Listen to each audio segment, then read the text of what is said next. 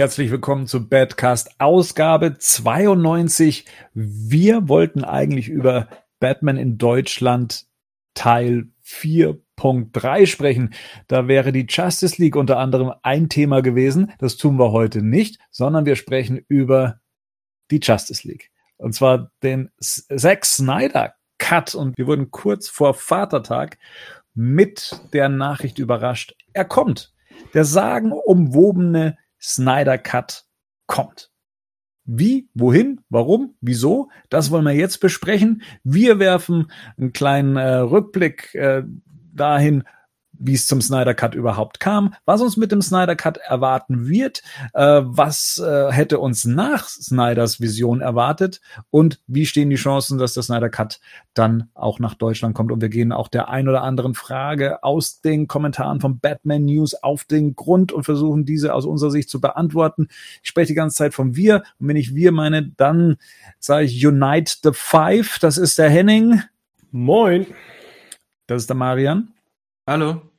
Der nächste in der Liste ist der Rico. Hi. Und dann haben wir noch unseren Gerd hier. Mahlzeit. Gerd, du warst es auch derjenige, der mich sofort angerufen hat, als er gelesen hat, hey, der Snyder Cut kommt. Ich dachte, was ist denn jetzt los? Davor noch der Flo, der mir per WhatsApp geschrieben hat, hier, guck mal, hier gibt's eine Meldung über den Snyder Cut. Und ich dachte, okay, hier äh, gibt's wieder ein Gerücht, was, was vielleicht mh, hm, zu glauben wäre. Und schon, es ist der Hollywood-Reporter, ja, da ist dann vielleicht was dran. Und der Gerd sagt, nö, nö, der kommt jetzt. ja, war ja eigentlich nur der Grund des Anrufes war, aber wir hatten hier schon diskutiert über unseren internen Chat, wer jetzt eine News schreibt, nachdem wir das erfahren hatten und weil alle unterwegs waren und ich der Einzige zu Hause war, hieß es dann, ja, dann schreib du mal die News, beziehungsweise habe ich mich bereit erklärt, die News zu schreiben. Habe dann gesehen, dass du einen Artikel über die Justice League schreibst und mhm. habe ich dann deswegen angerufen. Wobei, ich glaube, dein Artikel war eigentlich noch nur aufgrund dieser Gerüchte, was da, also dieser Lost Scenes. Also du wolltest eigentlich eher so einen allgemeinen Artikel schreiben, warst dann selbst überrascht, wie ich dir sagte, der, der kommt jetzt. Also ist definitiv dementsprechend überfahren war ich dann auch von Gefühlen und und äh, finde ich das ist gut, finde ich das jetzt schlecht, äh, das Ding kommt jetzt wirklich. Rico und ich äh, waren die einzigen, die mal gesagt haben, okay, wir wollen mal den Snyder Cut besprechen. Äh, wir fanden das recht spannend, ähm, dass das Ding mal ja als eine Art Lost Scenes Ersatz als Special, als Badcast aufzubereiten. Wie, wie ging es dir denn, als du das gehört hattest? Also ich finde es eigentlich ganz gut. Also ich freue mich irgendwie drüber, vor allem weil man auch vielleicht, ich meine, Justice League war ja neben einem anderen Film oder vor zwei Jahren, hat uns ja in quasi in unseren eigenen Ab, in unseren eigenen Absturz gerissen in unserem Tiefflug, was auch den Badcast und was unsere tiefe Freundschaft betrifft. Und da vielleicht jetzt mal äh, was zu sehen, was vielleicht zumindest das Ganze rund, nicht vielleicht abschließt, aber zumindest, dass es halt passt zu dieser Trilogie, die es ja jetzt dann vielleicht ist, mit Justice League, Batman wie Superman und Man of Steel. Das finde ich schon ganz gut. Das macht das alles immer noch nicht geil, aber es macht es auf jeden Fall mal fertig, vielleicht so ein bisschen. Stimmt, es, es, muss ja nicht geil werden, aber es kann vielleicht. Henning, deine Meinung dazu oder deine Reaktion drauf? Hast du gesagt, nee, komm, das Thema haben wir doch irgendwie jetzt vom Tisch gehabt und jetzt kommt's wieder oder sagst du, boah, ein ganz spannendes Experiment? Ja, spannend trifft's. Ich glaube, dass bei mir ist es mehr Interesse als persönliche Freude. Ich freue mich da für alle Fans, die sich daran und darauf freuen. Das ist keine Frage. Ich gönne es auch den ganzen Fans, die da ja auch jetzt über Social Media ewig dran gearbeitet haben mit Release äh, des Snyder Cut und so. Ich finde das äh, von da aus betrachtet großartig. Ich persönlich hätte es jetzt nicht unbedingt gebraucht. Äh, mein Fandom sein hängt jetzt nicht am Snyder Cut, aber ich finde es tatsächlich als Projekt super spannend. Und tatsächlich kann es ja nur besser werden als das, als das, was wir bisher gesehen haben. Und ich habe ja schon mal gesagt, dass ich damals, als wir das besprochen haben, habe ich schon gesagt, ich bin zwar kein Fan von den, von dem Zack Snyder Universum bei DC, aber was ich auf jeden Fall lieber gehabt hätte, wäre eine einigermaßen konsistente Version des Ganzen. Und das ist jetzt auf jeden Fall eine Chance, dass es konsistenter wird als das, was wir bisher haben. Und da, da muss ich sagen, das finde ich auf jeden Fall total spannend. Bei, Marian, äh, als unser Jüngling, äh, ich glaube, deine Meinung zum, zum, zu Justice League selber kennen wir jetzt nicht. Die hätten wir jetzt wahrscheinlich in äh, Batman in Deutschland erfahren. Und du hast auch in, in unserem internen Chat geschrieben, auch ne, müssen wir darüber sprechen. Ähm, deswegen die Frage an dich, so deine Erwartungshaltung gegenüber den, den Snyder Cut. Also ist die, als die Nachricht aufploppte, war eher so, uh, oder eher so. Äh. Ich hatte den Tag vorher schon ähm, eine News gelesen, dass irgendein, dass es die Mutmaßungen gäbe, das würde als Serie erscheinen. Und war deswegen und habe aber gedacht, das ist halt so eine weitere Ente, die mit so dazukommt. Und äh, deswegen war ich so habe ich am nächsten Tag gedacht, als es rauskam, dass es wieder eine, eine, eine Ente sein, habe erst bin aber nach und nach tatsächlich so ein Stück weit in ja, ich möchte mal in, in den Hype gekommen, aber das ist ähnlich so wie bei ähm, wie bei Henning, dass es mich eher interessiert. Als ihr damals gesagt habt, hier ähm, lass uns doch mal Snyder besprechen, habe ich tatsächlich gedacht, oh nee, also den Snyder Cut habe ich wirklich gedacht, nee, will ich nicht. Das ähm, ist nur Wasser auf die Mühlen der Kultisten und habe dann nach, aber weil ihr ja schon dieses, äh, es gab ja schon dieses Video über den eigentlichen fünf Filmeplan von Snyder, dieses Video mir irgendwann mal angeguckt und da fand ich es tatsächlich ein Stück weit interessant. Und mich würde jetzt tatsächlich auch mal interessieren, wie das dann am Ende aussieht, auch wenn das klingt jetzt so negativ, auch wenn ich jetzt Zack Snyder nicht ein Riesenmeisterwerk zutraue, auch wenn das jetzt ja negativer klingt, als es gemeint ist. Mhm. Also du hast gesagt, Wasser auf die Mühlen der Kultisten. Also ich zähle mich jetzt auch nicht zu den Kultisten. Ich mag Zack Snyder's Stil, also besonders was seine äh, visuelle Ader angeht, da bin ich ja ein großer Fan von ihm. Und ich habe es ja damals schon gesagt, mit äh, Justice League, als er damals ins Kino kam, ist so einiges in mir kaputt gegangen. Ja, das ist, äh, klingt recht dramatisch, war es auch. Also auch für, für alles, was dann danach kam. Das äh, war tatsächlich so, äh, Rico kennt das vielleicht von Star Wars, aber in, in dem Fall war das einfach so mein, mein Schritt kurz vorm, äh, okay, ich, ich suche mir ein anderes Hobby. Ja, ähm, das hätte ich nie gedacht, dass, dass man so enttäuscht werden kann von etwas, was man da sieht, wofür man so viel Zeit investiert hat, um dann eben dieses, diesen Flickenteppich, dieses Machwerk, dieses ähm, Marvel Wannabe auf, auf der Leinwand zu sehen, in, in, in einer so kurzen Form, dieses, dieses, dieses etwas an Film ähm, was einfach nicht meinen Ansprüchen genügte. Und ähm, abgesehen davon, dass ich dann auch noch einen Streit mit meiner Frau riskiert habe, ich mir dann eben gedacht habe, und dafür investierst du so viel Zeit ähm, in, in die Website, in die Newsberichterstattung, in den Badcast, unsere Diskussionen und so weiter. Das hat tatsächlich vieles in Frage gestellt. Und umso größer war meine Vorfreude jetzt auf das doch zu sehen, was ich mir vielleicht ursprünglich mh, von dem Film versprochen habe oder von diesem Projekt versprochen habe oder zumindest von, von Zack Snyders Anspruch an sich selber. Ich erwarte auch kein Meisterwerk. Das, das sage ich auch schon mal äh, voran. Ich weiß, wo Zack Snyders Schwächen liegen. Ich weiß aber auch, wo seine Stärken liegen. Und wie gesagt, da bin ich auch ein sehr visuell getriebener Mensch und was Stimmung und, und äh, Ton angeht. Und da verspreche ich mir auf jeden Fall einen, einen großen Step nach vorne, was, was diesen Film angeht. Auch, dass er wahrscheinlich in sich schlüssiger sein wird oder zumindest als schlüssigeres Produkt daherkommt, als es äh, jetzt dieser, wie gesagt, dieser Flickenteppich war. Gerd, du wiederum, du hast ja fast aggressiv reagiert. Du warst ja, du warst ja im gestrigen Chat auch äh, also unausstehlich verbittert und äh,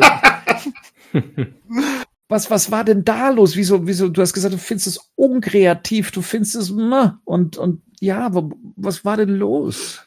Ja, was heißt, was war denn los? Ähm, sag mal, du kannst dich noch dann zurückerinnern, wie äh, Zack Snyder zurückgetreten ist. Da haben wir beide einen Sondercast gemacht bezüglich Zack Snyder tritt zurück von Justice League. Joss Whedon und wir beide haben dieses Projekt ja so unendlich äh, verteidigt zu diesem Zeitpunkt, nach dem Motto, das wird auf jeden Fall ein Zack Snyder-Film. Wir haben, glaube ich, anderthalb Stunden wir beide darüber eine Lobpreisung auf Justice League gemacht, obwohl wir den Film noch nicht gesehen hatten. Und du weißt, was dann am Ende des Jahres passiert ist. Ähm, äh, das ist ein Punkt, den ich also bis heute und das ist jetzt, das, also erstmal so, ich sehe es wie Henning, für die Fans, die da wirklich drauf warten, freut's mich. Ich selbst bin zumindest so weit, dass ich diese Fassung sehen will, weil ich schon glaube, dass Snyders Film schlüssiger sein wird und wahrscheinlich ein besserer Abschluss als diesen Drecksfilm, den wir von Wieden da dann präsentiert bekommen haben hier. Was mich aber auch ankotzt, sind so ein paar andere Sachen. Das hat eigentlich eher was mit dieser Hollywood-Geschäftemacherei zu tun, die jetzt eigentlich mit dem Inhalt nichts zu tun hat. Ne? Wo ich dann einfach denke, hier wird mal dieses ganze verlogene System jetzt so richtig schön offenkundig gezeigt, äh, weil damals ist Snyder rauskatapultiert worden von den Leuten, die jetzt also eine Pressemitteilung veröffentlicht haben. Es ist an der Zeit, seine Vision zu teilen und so. Das ist das, was mich eigentlich wirklich aufregt. Das zweite ist, und das ist äh, nur so ein Nebenschauplatz, da wird dieses Geld in ein Projekt reingesteckt, da kommen wir gleich noch zu. Und dieses Geld wird anderweitig abgezogen. wir haben im Moment ein paar Warner-Produktionen, die on hold sind. Und jetzt mal so ein bisschen aus der Gerüchteküche. Das sind drei oder vier Projekte, die stehen tatsächlich auf der Kippe, dass sie gecancelt werden. Weil Corona sei Dank es irgendwie nicht weitergeht. Hier, ne? Und ich auch tatsächlich dann wiederum verstehen kann, dass Warner jetzt diesen Weg geht, weil die haben ja keinen Content. Also sie konzentrieren sich ja dieses Jahr auf Tenet. Das ist ja ihr Hauptaugenmerk im Kino, den sie dieses Jahr im Kino bringen wollen. Äh, nicht auf Wonder Woman 84, sondern es ist Tenet, der jetzt auch in der Marketingmasche drin ist. Ich denke mal, weil sie vermuten, dass Christopher Nolan mehr Leute dann wieder in die Kinos ziehen wird als äh, Wonder Woman, also auch das Normale. Und für nächstes Jahr haben die nichts. Und ich sag mal, mit HBO Max, da müssen sie Abonnenten gewinnen. Und dann ist dieser Schachzug, diese Strategie, das muss ich zumindest wieder lobend erwähnen, natürlich brillant. Ich komme mit einem Produkt, was noch kein Mensch gesehen hat, was kein Mensch kennt. Und wenn es gut gemacht ist, bringt es ihnen Abonnenten. Ne? Absolut. Nicht nur das, sie haben ja einfach auch nichts anderes. Und das ist ja für 30 Millionen haben die ja, das, oder was auch immer das Budget dann sein wird, haben die ja dann und dann auch vielleicht noch als Serie. Das heißt, man kann dann Leute länger als einen Monat vielleicht an sich binden, weil er zumindest einmal gezahlt werden muss, außer man wartet bis der Film, bis es ausgelaufen ist. Und sonst haben sie ja nichts. Ich meine, das wird ja auch ein Problem sein, dass Disney und so weiter hat mit ihrem Streamingdienst und Netflix, dass sie gerade einfach wahrscheinlich ein Dreivierteljahr nichts drehen können und nächstes Jahr keinen neuen Content haben. Und die, da wird, ich glaube, da wird, es wird noch mehr so Projekte einfach kommen. Falls sich jetzt Hörer fragen, wovon reden denn hier die äh, fünf Typen überhaupt? Äh, ich habe seit äh, Corona kein Internet mehr offen, sondern nur noch euren Podcast. Ähm, sei gesagt, ja, es kommt Zack Snyders Justice League raus auf etwas, das sich HBO Max nennt. Das ist ein Streaming-Service, der am 27. Mai in den USA starten wird. HBO ist so gesehen Warner Bros. beziehungsweise das ähm, ist ein Warner Bros. Produkt ähm, zusammen mit eben New Line, DC, CNN, TNT, TBS, True TV, The W, Turner Classic Movies, Cartoon Network, Adult Swim, Crunchyroll, Rooster Teeth, Looney Tunes, bliblablub und so weiter und so weiter. Also das wird ähm, so der nächste Streaming-Dienst, der an den Start geht für 15 Dollar in, im günstigsten Fall. Ähm, das sind in etwa 13,50 Euro. Und ja, so ein Streaming-Dienst, ähnlich wie eben Disney Plus, lebt davon, Eigenproduktionen oder was Besonderes anbieten zu können. Und was bei Disney Plus der Mandalorian war, könnte jetzt eben auch Zack Snyder's Justice League sein. Ähm, was erwartet uns da? Also in einem Hollywood Reporter Artikel hieß es, dass der Film so in etwa, sagen wir mal, bis zu vier Stunden sein könnte. Ob es ein Film sein wird oder eben in einer episodenhaften Veröffentlichung, also eine Art von Miniserie, das sei noch offen. Das Ganze soll 2021 kommen. Konkretes Datum wurde noch nicht genannt. Ähm, es wird das alte Team an Bord geholt, also die Leute, die schon damals dafür verpflichtet waren, ähm, sollen jetzt eben auch ähm, dementsprechend wieder an Bord geholt werden, um, dem, um Zack Snyders Vision fertigzustellen, unter anderem eben auch Darsteller, um äh, Tonaufnahmen ähm, zu machen und die soll er auch inzwischen schon benachrichtigt haben. Zack Snyder sagt, er hat nur ein, er weiß, also dass, dass wir nur ein Viertel von dem gesehen haben, was wir in, nennen wir es jetzt mal, im, im Choss des äh, League Cut gesehen haben. Ähm, er selber hat ihn nicht gesehen, sondern kann das nur beurteilen anhand dessen, was er äh, von den Fans bislang gehört hat. Und ja, am, am Schnitt muss, was gemacht werden, es, es CGI muss überarbeitet werden und äh, ja, auch der Score wird nicht der sein, den wir von Danny Elfman bislang äh, gehört haben, sondern wie ursprünglich geplant, der ja bereits schon fertiggestellte äh, Soundtrack von äh, Chunky XL. Ohne Hans Zimmer, der ja zu der Zeit aus dem Superhelden-Genre ausgestiegen ist. Und ähm, genau, auch äh, man kann ja Interviews von Chunky XL aus der damaligen Zeit ja auch nachlesen, der auch sagt, er äh, wird sich auch nicht an Hans Zimmer ähm, orientieren oder seine Sachen großartig benutzen, sondern er wird es zu seinem eigenen Ding machen müssen, so wie Zack Snyder das eben auch von ihm verlangt hat. Das jetzt mal so zur Faktenlage anhand dessen, was kommuniziert wurde, was der Hollywood Reporter äh, geschrieben hat und was Zack Snyder selbst von sich gegeben hat. Ähm, wir wollen äh, aber auch mal zurückblicken und hinführen zum Snyder Cut. Wie kam es dazu? Und das wollen wir anhand einer Timeline machen. Die Anfänge des Ganzen, die liegen ja in 2013 begründet, als Man of Steel startete. Der Film, der Zack Snyder in dieses gesamte DC-Universum einführte oder eben zum Spezialisten machte. Ein Monat nach dem Start von Man of Steel hieß es dann auch schon, dass Batman wie Superman kommen wird. Das hat er auf der San Diego Comic Con verkündet. Ein Jahr später im April wurde er dann eben auch als Justice League Regisseur angekündigt. Also er hat dann eigentlich so überall einen Haken dran gemacht und im gleichen Jahr im Oktober kündigt dann eben der CEO Kevin Chuihara an, den gesamten Fahrplan, den sie sich äh, vorgestellt hatten, wie DC im Kino auftreten soll. Und da tauchte dann das erste Mal ein zweiter Justice League auf. Justice League Part 2. Zwei Jahre später, März 2016. Batman wie Superman startet in den Kinos. Gar nicht so unerfolgreich, was das erste Wochenende angeht und auch ein recht großer Hype am Anfang und eine große Erwartungshaltung, aber dafür desaströse Kritiken. Kritiken, die ein ganz großes Echo in alle Richtungen abgegeben hat, äh, weil nämlich schon einen Monat später, noch nicht mal einen Monat später, die Dreharbeiten zu Justice League starteten. Das war schon extrem damals, ähm, das mitzubekommen. Ihr könnt ihr euch noch an das erste Foto erinnern, äh, was es damals gab, was, ähm, was Zack Snyder damals gepostet hat von sich und Jason ja. Momoa. Wo der völlig fertig aussah, ne? Da sah der fix ja, und fertig. ausgemergelt ja. aus. Ja, das ja, da nehme ich noch gut dran kann eine Momentaufnahme gewesen sein, aber er sah tatsächlich nicht gesund aus. Und wer Zack Snyder kennt, das ist ja wirklich auch so ein Physical Guy, ne? jemand, der gerne trainiert so, ähm, und, und, und die, die, Muskeln ausdefiniert. Und da hatte man es irgendwie so ein bisschen mit dem Häufchen Elend zu tun. Natürlich neben der Statur von Jason Momoa noch auffälliger. und im Hintergrund hat man die ganzen Konzeptzeichnungen gesehen, Kostüme, das Flash-Kostüm. Ähm, aber man hat schon damals so das Gefühl gehabt, okay, also Batman wie Superman wird jetzt gerade durch die Mangel genommen und jetzt gehen die Dreharbeiten zu Justice League an. Was wird das für Auswirkungen haben? Na gut, die, die Dreharbeiten liefen ja dann eben auch, es wurde auch viel Material gedreht, vier bis fünf Stunden soll das an Material dann eben auch gewesen sein. Dann gab es schon so die ersten politischen Sachen. Jeff Johns kam mit an, an Bord und übernahm das Ruder oder die Verantwortung für DC-Filme.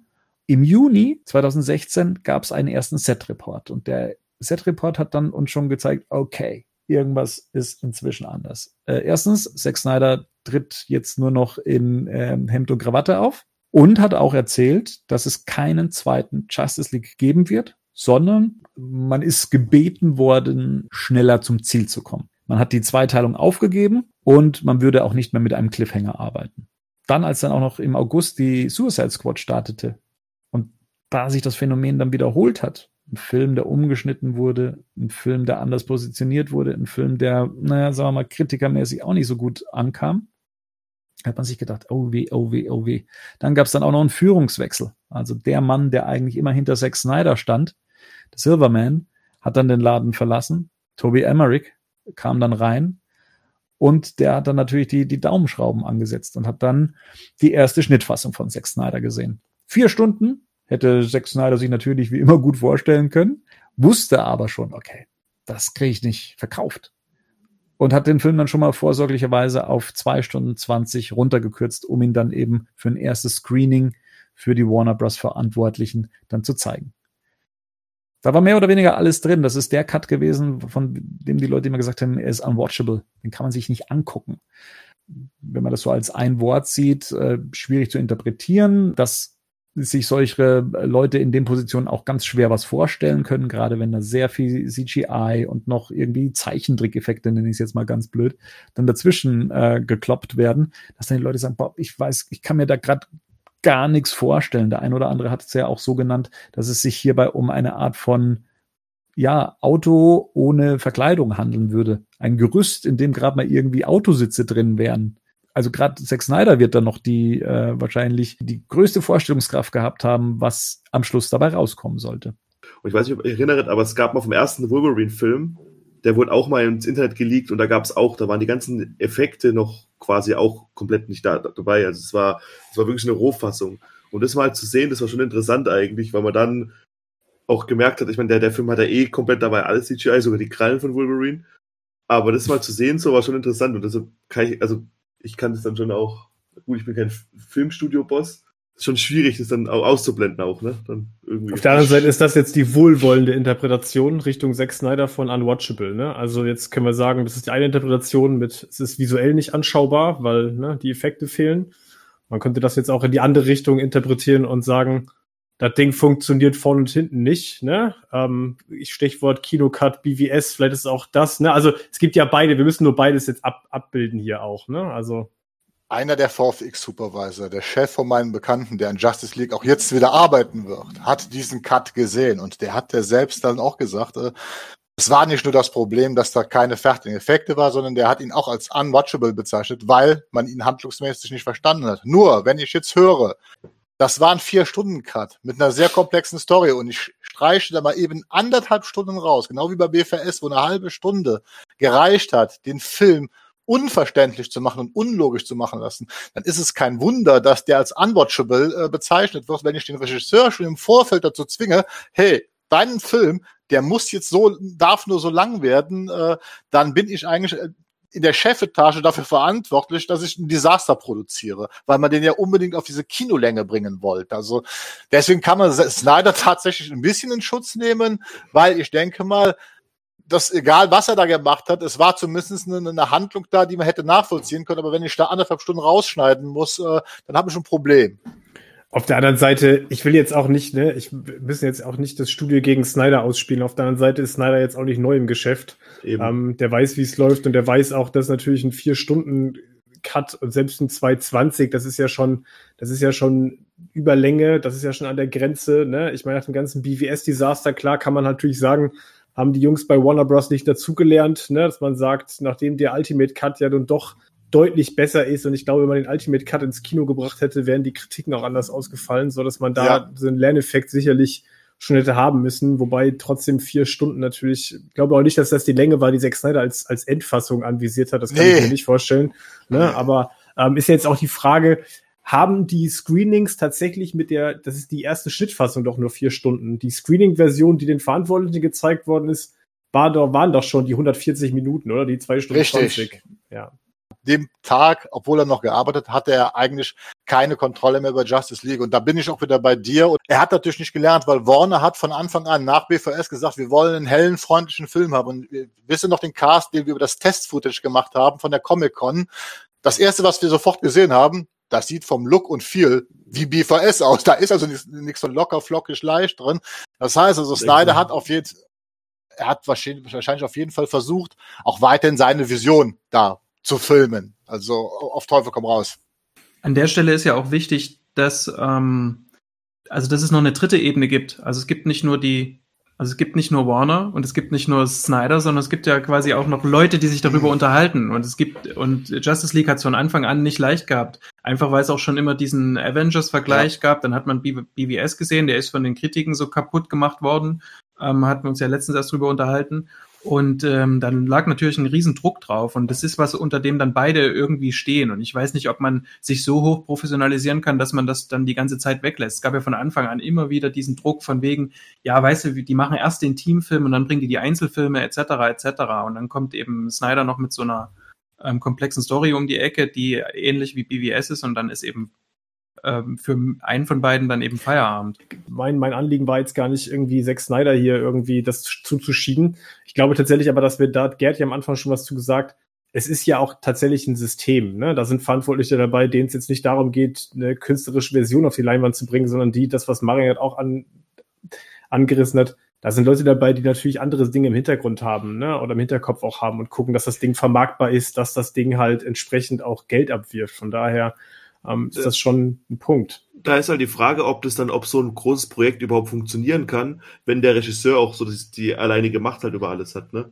Weil bei anderen Sachen ähnlich hast du halt heutzutage, danach aber auch darüber vielleicht zu reden, hast du halt dann jemand, der sich dann guckt, der dann die Rahmenbedingungen schafft und du hast dann halt Regisseure, die dann halt das in dem da drin arbeiten dürfen. Und das Problem bei Snyder war ja, dass er sich halt alles machen dürfen, ne? Und dann wollte er dann direkt auch Batman haben und dann wollte er dann direkt auch die Justice League machen und, und das dann halt alles dann möglichst noch zusammenkrampfen. Und da kann man ihm, finde ich, auch schon einen Vorwurf dafür dann machen, dass das dann vielleicht im Endeffekt einfach eher sein Ego war, was am Vordergrund stand und nicht vielleicht dann auch das, das Ganze sinnig aufzubauen. Für dich ich, zumindest. ich weiß nicht, ob es so einfach ist. Also ich habe erwähnt, dass es äh, auch einen Führungswechsel gab und ähm, Warner Bros. steht als Filmemacherstudio auch hinter seinen Regisseuren. Man sagt, man könnte gehässig sagen, sogar übertrieben. Sie ermöglichen einem alles. Sie lassen allen freie Hand. Ähm, deswegen gibt's Filme, die in epischem Ausmaß auch ins Kino kommen, wenn man sagt, ja, okay, der, das ist dem Regisseur seine Vision letztendlich oder zumindest äh, stehen wir dahinter. Und in diesem Schutzkreis, in dieser Blase befand sich Zack Snyder mit Man of Steel und auch immer noch mit äh, Batman wie Superman. Um, ja. Dann heißt es ja. innerhalb von einem Monat, nö, also jetzt nach den Erkenntnissen, die wir haben, und wir haben jetzt Drehstart in ähm, noch nicht mal einem Monat mit Justice League, den großen Plan, den wir hatten, dass wir hier zwei Teile rausbringen, das sch äh, schraubt ihr jetzt mal bitte zusammen auf ein, das dampft ihr mal runter. Es ist alles vorbereitet, die Sets stehen, es ist alles bestellt, die Timings sind da, die, ähm, die, die Schauspieler, äh, denen ihre Dispos stehen. Ähm, und das muss alles innerhalb von kürzester Zeit runter reduziert werden. Und dann fällt auch noch derjenige weg, von dem er das absolute Vertrauen genossen hat in, in, in der Führungsebene. Und dann kommt eben Toby Emmerich und sagt dann so, nee, jetzt hier wird durchgewischt und wir wollen hier ähm, wir wollen hier ein bisschen, ich, ich unterstelle das jetzt mal so ein bisschen mehr kompatibler werden, äh, mehr den mehr den Marvel äh, in die Marvel-Richtung gehen, können wir uns da nicht so ein bisschen was abschauen. Zack Snyder sagt, ja, aber wir haben doch jetzt auch ein bisschen mehr Humor. Wir haben Flash mit dabei. Das ist ein Charakter, der bringt schon mehr mit rein. Oder wir haben eine jüngere Figur wie Cyborg. Der ist auch der, der Herz der Story. Das ist zwar tragisch, aber hey, das ist ein, das ist ein junger Mann. Also und noch eine andere Wonder Woman, ne, die dann auch noch einen Standalone-Film halt hatte, der ja auch deutlich heller und von der Stimmung natürlich irgendwie positiver war, ne? Also, also da kamen ja, die ungünstigsten Sachen zusammen. Der Plan, den man vorhatte, wurde zwischendrin, da wurde einfach die Handbremse gezogen und das, was dann folgte, war äh, Kollateralschaden, so würde ich es mal nennen, der dann ja auch eben dementsprechend äh, versucht wurde zu fixen. Weil nämlich nach diesem Screening hat man gesagt, hm, da gibt's ja doch noch ein bisschen was zu tun. Ich glaube, wir müssen da ein bisschen was, ein bisschen leichter werden. Und wir müssen es ein bisschen besser verbinden miteinander. Und ja, können wir hier nicht noch ein paar Nachdrehs hier und da mit sich bringen. Ähm, was das Ganze dann erschwerte, war natürlich, was dann im März 2017 passierte, der Selbstmord von Snyders 20-jähriger Tochter äh, aus der ersten Ehe. Dem folgte dann auch eine zweiwöchige Drehpause. Zack Snyder soll sich dann aber äh, wieder in die Arbeit geschmissen haben, um dann eben zu meinen, sich unter Arbeit zu begraben, wäre die perfekte Lösung. Und wie wir es dann eben auch dann im Mai 2017 erfahren haben, dass dann eben Joss Whedon auf Zack Snyders Wunsch, ähm, so hieß es das zumindest, äh, dann eben diese Nachdrehs übernommen haben soll. Wie man dann später gehört hat, sollen 15 bis 20 Prozent des Films neu gedreht worden sein. Und Whedon soll ähm, 80 Seiten des Drehbuchs überarbeitet haben. Allerdings nicht auf sein eigenes Geheiß, sondern Warner Bros. soll gesagt haben, hier, das sind 80 Seiten, die bitte überarbeitet werden sollen. Die gefallen uns so nicht. Ganz kurz mal, nochmal zum Verständnis und zur Einordnung, weil das, glaube ich, tatsächlich kom relativ komplex ist, ne? was mhm. ist da in kürzester Zeit passiert. Das heißt also, nach der Schnittfahrt, nach dem Screening dieser 140-Minuten-Version für die verantwortlichen Warner war klar, es müssen Nachdrehs gemacht werden, weil da muss ausgebessert werden. So. Snyder hat selber noch Nachdrehs gemacht oder ist dann tatsächlich direkt im, im März die Drehpause gekommen? Also hat Snyder nochmal nach diesem Screening überhaupt selber was gedreht an Footage? Weil das ja später vielleicht nochmal relevant wird, für welche Version können wir da eigentlich erwarten und welcher Stand, welchen Stand hat denn das ganze Material? Die Legende besagt, dass im Januar eben äh, dieses Screening stattfand oder zumindest dann diese, dieser Wunsch geäußert wurde, ähm, nachzubessern. Ähm, Snyder auch gesagt hat, okay, da soll es auch schon gewesen sein, dass er Joss Whedon ins Spiel brachte und gesagt hat, ja, aber ähm, vielleicht kann mir der helfen, schrei äh, schreibtechnisch, mir dann eben diese Übergänge oder das, was ihr euch wünscht, ähm, da reinzupressen. Wir erinnern uns, Joss Whedon war ja damals auch als Batgirl-Regisseur ähm, gerade hoch im Kurs. Ähm, mhm. Und dann soll es aber nicht mehr zum, zur Umsetzung dieser Nachdrehs gekommen sein. Die hat dann tatsächlich Whedon übernommen. Wann? Und ich glaube, ab dann hat sich's verselbstständigt. Auf Snyders Wunsch hin auch, ne? Aber das muss man ja auch mal sagen, weil Joss Whedon ja immer so ein bisschen der der, ich meine, der hat das dann verbrochen und der ist so ein bisschen so eine Hassfigur, aber musste den auch tatsächlich ein bisschen rausnehmen, ne, aus diesem, aus diesem Feuer, sag ich mal, weil der ja, der, ja nicht, der ist ja nicht Zack Snyder in den Rücken gefallen, so wie das dann diese, wenn man so Durchschlusslegenden erzählt. Also der war ja schon mhm. an Bord, bevor Snyder richtig draußen war und dann hat er, glaube ich, also genau wie du gerade sagtest, die Legende besagt ja, dass Zack Snyder quasi gesagt hat, Whedon soll es jetzt machen. Gerd, hast du äh, der Legende noch was hinzuzufügen? Ja, was heißt Legende? Das sind im Prinzip, äh, kann man da sagen, was man will. Also erstmal ist Wieden offiziell ja erst sehr später zugekommen. Inoffiziell heißt es, dass er schon im Oktober, November 2016 am Set in England äh, mit dabei war. Äh, auf wessen Wunsch, kann ich dir nicht sagen.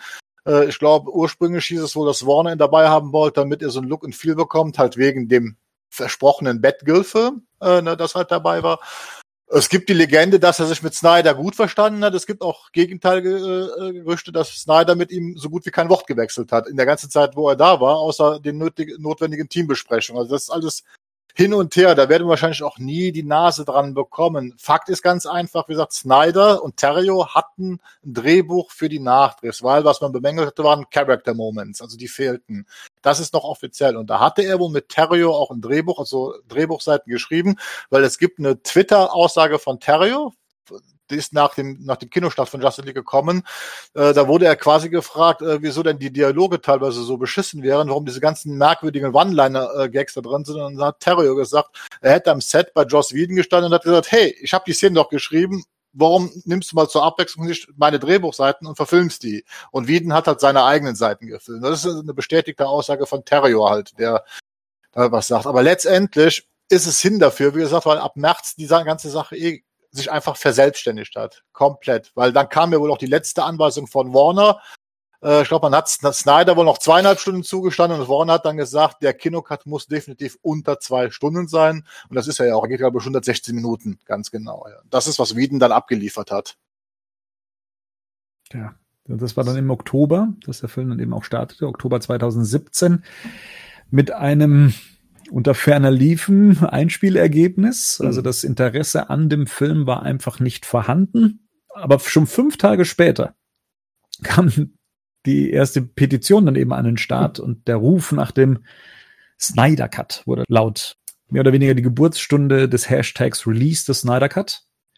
Und man hat dann auch gemerkt, hier der, dieses, dieser ganze Zirkus um, um diesen Film, um dieses was im Hintergrund lief und so weiter, das, das forderte auch manche Leute. Also, dass sie dann eben auch sagen, hier, ich äh, gebe euch mal so ein bisschen Material, ich gebe euch mal ein bisschen Futter, ich gebe euch mal ein bisschen Infos, wie dann eben auch im November dann so äh, Previs aufgetaucht sind äh, von verschiedensten Szenen, die es im Film einfach nicht gab. Gerd, wie passiert das denn? Wie, wie passiert es, dass dann äh, Mitarbeiter von Special Effects ähm, Companies dann einfach mal sagen, hier, habt da mal fünf Ausschnitte aus dem Film, Darf man das?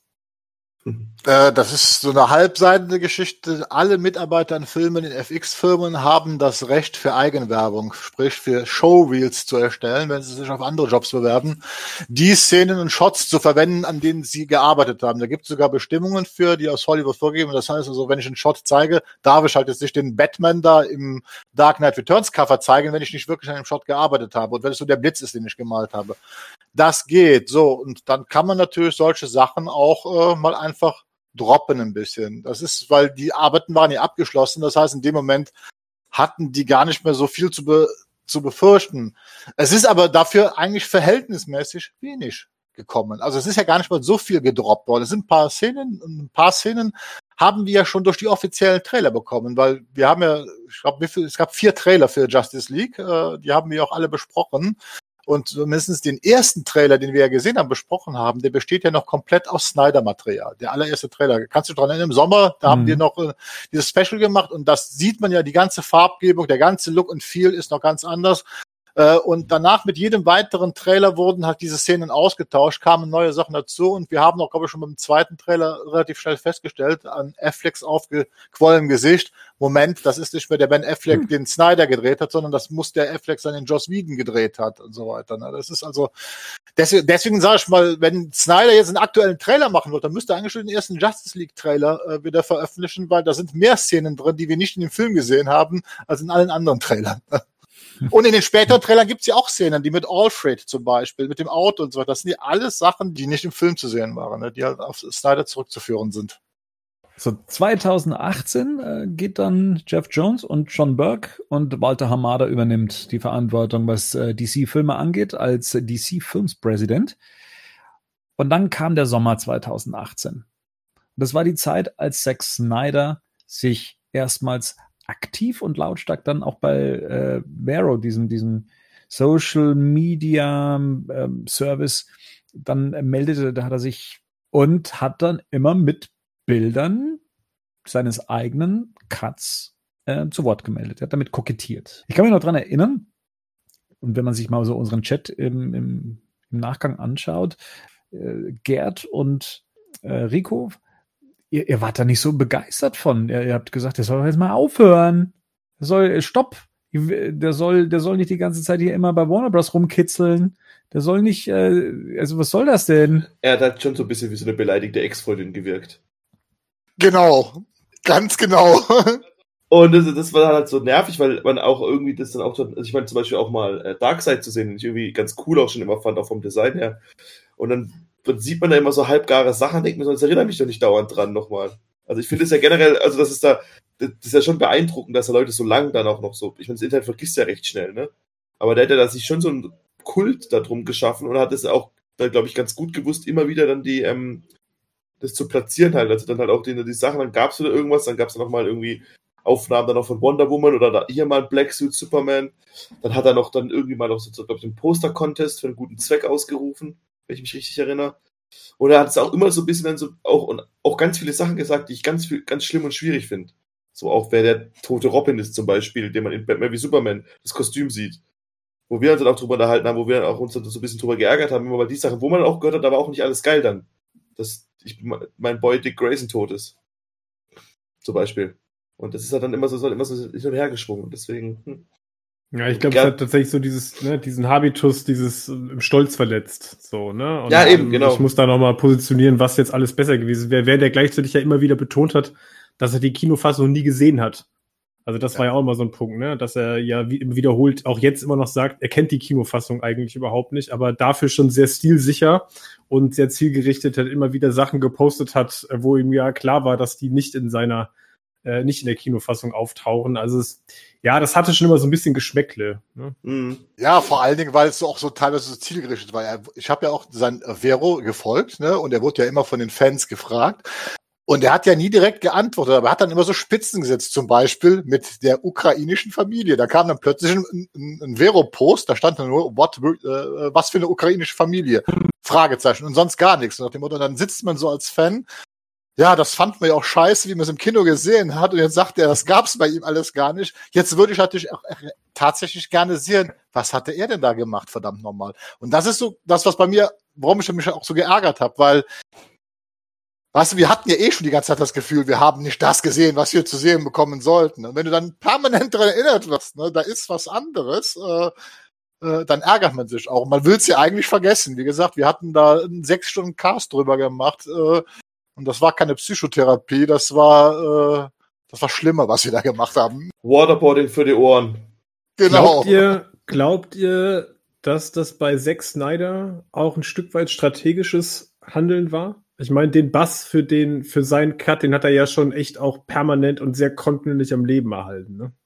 Ja. Ich denke sogar, das ist, ähm, das, das ist erst mit der Zeit strategisch geworden. Der ist am Anfang nicht die beleidigte Ex-Freundin gewesen, sondern hat sich auch noch geweigert, ähm, den Ex-Freund zu, zu blockieren.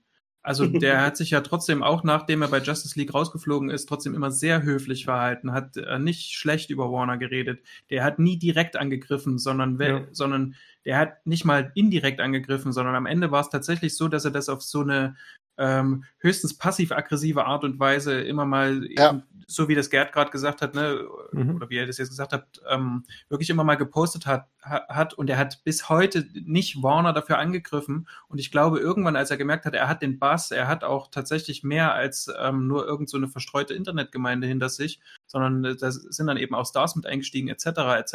Ich glaube, dann ist es strategisch geworden vor allem auch Jason Momoa ganz vorne mit dabei, der das ja auch immer wieder befeuert hat und ja. gesagt, dass er einen Film gesehen hat.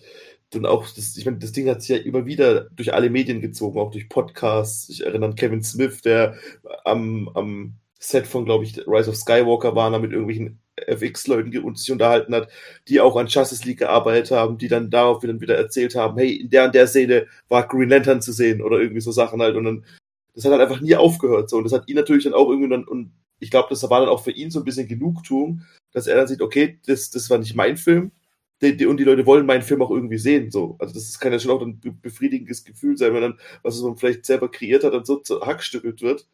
Und dann trotzdem das, dann mit, mit, mit, mit Sachen, die man selber dann rausposaunt in die Welt, dann immer positiven Zuspruch bekommt. Oder ganz oft. Mhm. Weil da waren, da waren ja recht weniger Kriti recht wenig Kritiker dabei.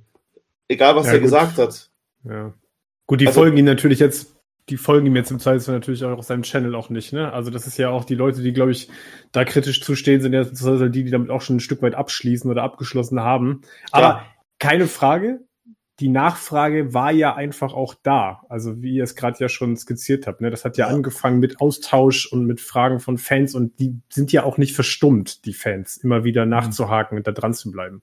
Denkt aber auch um Ray Fisher auf der Comic Con mit seinem I Believe in Zack Shirt. Der hat ja damals schon aggressiv, wo Zack Snyder noch offiziell unter Warner war, quasi schon da inoffiziell den Snyder Cut quasi beworben mit I Believe in Zack. Und der stand ja von Anfang an hinter dieser Kampagne, Ray Fisher als Cyborg. Der ist ja nicht erst später aufgestiegen, sondern der hat sofort von Anfang an gesagt, äh, hey Leute, das ist nicht das, was wir gedreht haben. Ja gut, ich meine, er, ich glaube auch keine Figur wurde mehr aus dem Film rausgeschnitten als er wahrscheinlich, ne? Genau, genau. Das Herz rausgerissen, wenn man so möchte, ne? Ja, das ja. war ja, äh, früher war er so scheinbar ein Dreh- und Angelpunkt des ganzen Films und so. Da gab es auch ganz viele ja. Sachen, die man gesehen hat. Und im Endeffekt hat er dann fünf Szenen im Film oder so. Dann, und mhm. zum Schluss macht er diese, diese Motherboxes da, reißt auseinander. Aber du hast ja im Prinzip ihn überhaupt nicht als Figur kennengelernt. Da kann ich mir schon vorstellen, wenn Jason Momoa hatte zumindest das Glück, einen Aquaman-Film zu kriegen. Genauso wie Gal Gadot ihren Wonder Woman-Film. Aber Cyborg ist dann, war ja klar, dass der hinten ansteht. Dann ist er auch dann vielleicht doch die uninteressanteste Figur. Auf jeden Fall die Stimmen, wie schon gesagt, die sind nicht verstummt äh, die ganze Zeit über. Und äh, ich glaube, ein Grund dafür ist das große Mysterium auch gewesen. Gibt's diesen Snyder Cut oder gibt's den nicht? Und dann gab's ja. dann eben auch zwei Fronten. Die einen, die immer wieder gesagt haben, release the Snyder Cut. Ja, wir, wir glauben dran, den gibt es. Ähm, und es gab auch naja, wie es halt eben so ist im Internet heutzutage, dann auch immer wieder Leute, die behauptet haben, ihn gesehen zu haben, die ähm, von Szenen wussten etc. oder die schon meinten, genaueres zu wissen und dann auch die ganzen Profis, die da sich dazu geäußert äh, haben, die dann gesagt haben, nein, äh, es gibt diesen Snyder Cut nicht, ähm, das wäre kein Film, es gäbe vielleicht irgendwie nur eine Brevis-Variante äh, ähm, oder es wäre viel zu teuer, diesen Film fertigzustellen. Und da haben auch wir selber schon im Cast gesagt, ja, so viel Geld wird Warner Bros. wahrscheinlich für diesen Film nicht nochmal in die Hand nehmen, ums ähm, zu veröffentlichen oder zu verbrennen, wenn man so möchte. Dass jetzt dann das passiert ist oder mit den heutigen Möglichkeiten eben auch Sachen möglich sind, an die man vorher nicht gedacht hätte. Das ist ja eigentlich das, das richtig Spannende an dieser Geschichte. Was damals noch irgendwie, sagen wir mal, das Medium DVD war, auf dem auf einmal Director's Cut ähm, Veröffentlichungen möglich waren oder ungesehene Szenen mit drauf waren oder Making-ofs. Das ist heute anscheinend das, was Streaming-Dienste dann eben ermöglichen. Und zwar Content. Bringt mir Content, egal wie, wir zeigen's. Kostet ja nichts, beziehungsweise ist ja äh, leicht zu realisieren, in Anführungszeichen. Es hat halt keine, es hat halt keine großen Folgekosten, ne? Also du hast halt nicht noch Produktionskosten für Material etc. pp. Ne? Und ich meine, damals zu dem Zeitpunkt, was du gerade sagtest, wo wir darüber gesprochen haben, wäre das wahrscheinlich auch keine Option gewesen, weil einfach das Ding muss man ja dazu sagen, Justice League ist ja einer der teuersten Filme ja überhaupt, ne? Also mit den Nachdrehs, die dann noch gemacht sind, Whedon, da sind ja nochmal 100 Millionen Dollar, glaube ich, reingeflossen in alles, was Whedon noch gemacht hat. Also, und dann im Vergleich zu dem dann im Verhältnis desaströsen Einspiel wäre ansonsten, glaube ich, keiner auf die Idee gekommen zu sagen, das machen wir jetzt nochmal, ne? Weil das überhaupt keine realistische Option gewesen wäre. Aber genau, Content. Wir brauchen Content. Und vor allem jetzt in so einer Zeit wie jetzt halt, ne? Also. Ja. Genau, in der Deswegen, Zeit, wo jetzt, ne, genau, wo man nicht drehen kann, wo du halt im Prinzip nicht, nicht noch irgendwas Großes von Null aufziehen kannst, weil das einfach, wie soll das gerade funktionieren, ne? Du kannst eigentlich nicht richtig arbeiten. Du musst dir jetzt halt Projekte vornehmen, die du in, die du unter den gegebenen Umständen gerade einfach auch realisieren kannst, ne? Und das in einer, ich sag mal, kalkulierbaren Zeitschiene, weil das ist ja auch noch so ein Punkt, ne? Du kannst jetzt jede Menge Projekte starten oder du kannst dir da Gedanken zu machen. Du weißt ja aber nicht genau, wie kannst du planen? Ne? Und das sind jetzt Sachen, da kommen natürlich solche Projekte sehr gelegen. Ich mhm. spekuliere mal hier so kurz, weil das hatten wir eben gehört. Warner hatte wohl im November letzten Jahres ja zum ersten Mal mit Snyder gesprochen darüber. Und HBO Max startet diese Woche in Amerika. Ich glaube, am 27. Mai ist der offizielle Start. Für. Und ich glaube, die haben im November angefragt, weil die wahrscheinlich eventuell gedacht hatten, dass sie zum Start dann etwas haben. Im November ist natürlich nochmal das passiert, was ja, was Bernd ja vorhin im Intro auch schon angesprochen hat. Ne? Disney Plus geht an den Start. Genau. explodiert quasi. Ja. Ne? Also ja. über Nacht kommt da plötzlich nochmal noch mal ein weiterer Player irgendwie auf den Markt, ähm, der natürlich äh, eine in kürzester Zeit ja eine Größenordnung erreicht hat. Klar, konnte man mit, mit rechnen, ne? war jetzt nicht so, dass man nicht gedacht hat, dass es erfolgreich wird. Aber ich glaube, dass da gerade ja dann auch nochmal nicht nur bei Warner, sondern tatsächlich ja auch darüber nochmal, eine Ebene drüber, ne? AT&T, die ja, denen ja Warner gehört, dann gesagt haben, wir müssen jetzt irgendwas auf die Beine stellen. Wir brauchen irgendein Gegengewicht dazu, wenn wir an den Start gehen. Die Frage ist ja eher, warum hat Warner Bros. plötzlich eingelenkt, ne? Und plötzlich jemand, ich meine, da hat sich eine Führungsebene seitdem ja gar nicht mehr viel getan. Hamada ist jetzt zwar für DC Films Pre äh, President, ähm, aber was ist mit Emmerich? Der ist ja immer noch da. Der war damals ja trotzdem auch, der war ja auch schon da, als das Ganze quasi gecancelt wurde. Der ist immer noch da. Der gilt jetzt nicht gerade als irgendwie Freund vom Snyder Cut. Der hat ja sich dazu vorher auch irgendwie schon mal, glaube ich, positioniert. Und jetzt sagt ja die Legende quasi, dass es da von oben eine klare Order gab. Also wie gesagt, AT&T gab die klare Order Richtung Emmerich, guckt, dass ihr Content kriegt und nehmt euch das auch mal vor. Das ist jetzt zumindest das, was jetzt gerade kursiert. Ja. Ich meine, das ist ja offiziell von keinem, das wird wahrscheinlich auch von keinem so bestätigt werden ähm, einfach um das Gesicht zu wahren. Aber das ist ja momentan quasi der Stand, von dem alle ausgehen. Das ist natürlich äh, spannend, wie du schon sagst. Also Emmerich, der unter dem das auch alles so passiert ist, wie es passiert ist, ist jetzt derjenige, der angekrochen kommen muss, wenn man es mal jetzt überspitzt sagen ja. äh, äh, will und und muss muss zu Snyder gehen und sagen, hey, möchtest du uns nicht nochmal den Cut zeigen? und hm. dann nehmen wir dir auch vielleicht ab und wir geben dir auch noch Geld dafür, dass du den fertigstellen kannst. Also das ist äh, ja muss jetzt nicht so passiert sein, klar, aber so kann man sich vorstellen, glaube ich, dass das äh, geschehen ist. Äh, zumindest im, im Februar ähm, war es ja dann so, dass äh, die Snyders zusammen dann eben eine Präsentation äh, vorbereitet haben, ähm, den Film gezeigt haben in der jetzigen Fassung und auch aufbereitet haben, insoweit, was sie denn alles dafür noch benötigen würden, um diesen Film an den Start zu bringen. Und man kann sich ja gut vorstellen, dass dann da auch die Idee geboren wurde, sei es jetzt von den Snyders, sei es von HBO oder von sonst irgendjemand Findigen, dann zu sagen, hey, dann lass uns das doch nicht als Film veröffentlichen, sondern lass uns da, ähnlich wie bei Mandalorian, eine Miniserie draus machen. Und ich finde das gar nicht so verkehrt. Ich finde, da liegen sogar bei Snyder unglücklicherweise sogar Qualitäten drin in der episodenhaften Erzählung. Ich glaube tatsächlich, dass Snyder mit seinem Inszenierungsstil bei einer Miniserie auf jeden Fall gewinnen kann. Also ich glaube, dass das, ich glaube, dass Snyder-Werke in voller Länge mit Sicherheit in Episoden aufgeteilt besser anzugucken sind. Da bin ich mir sehr sicher. Mal von dem wirtschaftlichen Aspekt abgesehen, den Rico ja vorhin schon genannt hat, dass natürlich auch in einem Streamingdienst viel mehr Sinn macht, das Ding so aufzuteilen, mhm. um möglichst die Leute lange halt ne, in den Abos zu halten. Ich meine, ich weiß nicht, ihr habt ja mal vielleicht diesen den Watchmen ähm, diesen Ultimate Cut gesehen mit diesen Comic-Einblendungen. Mhm. Und den, als Film, den als Film zu gucken, ist schon auch anstrengend. Den wird man wahrscheinlich kein zweites Mal angucken. Aber ja, da habe ich mir auch schon damals gedacht, der hätte gut funktioniert, hätte man den immer geteilt zwischen diesen äh, Zeichentrick ähm, ja, ja, sechs, sechs, sechs, Kapitel hätte man daraus machen können und dann wäre das wirklich zu gucken. Das ist übrigens auch bei BVS im Ultimate Cut, wenn man sich den anguckt. Man kann den tatsächlich bequem so nach 40 Minuten ausmachen. Da hat der Film so seinen ersten Break und guckt am nächsten Tag das nächste Stück weiter. Weil auch da hast du tatsächlich so eine Art Ep Episodeninszenierung da drin. Ne? Also das ist tatsächlich Snyders Stärke ja. so ein bisschen auch. Ja, ja.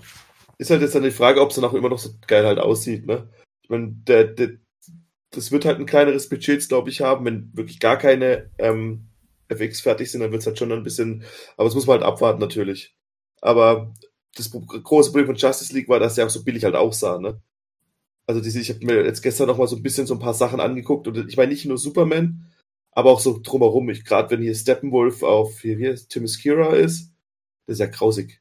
Also deswegen und was da noch dabei ist, was da nicht dabei sein wird, weil irgendwelche Szenen, ähnliche Szenen muss es ja geben. Und ja, mal gucken. Bernd, die Präsentation bei, die Präsentation von den Snyders, ähm, die haben das, die haben den, den jetzigen Schnitt oder den jetzt, die jetzige Version in Schwarz-Weiß gezeigt, ne?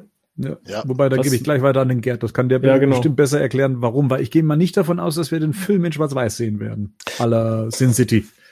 Nein, nein, nein, das ist ja so, äh, jetzt mal so kurz ausholen. Das gab diese Diskussion, gibt es einen Snyder Cut, ja oder nein? Und ich habe immer gesagt, ja, natürlich gibt es einen Cut.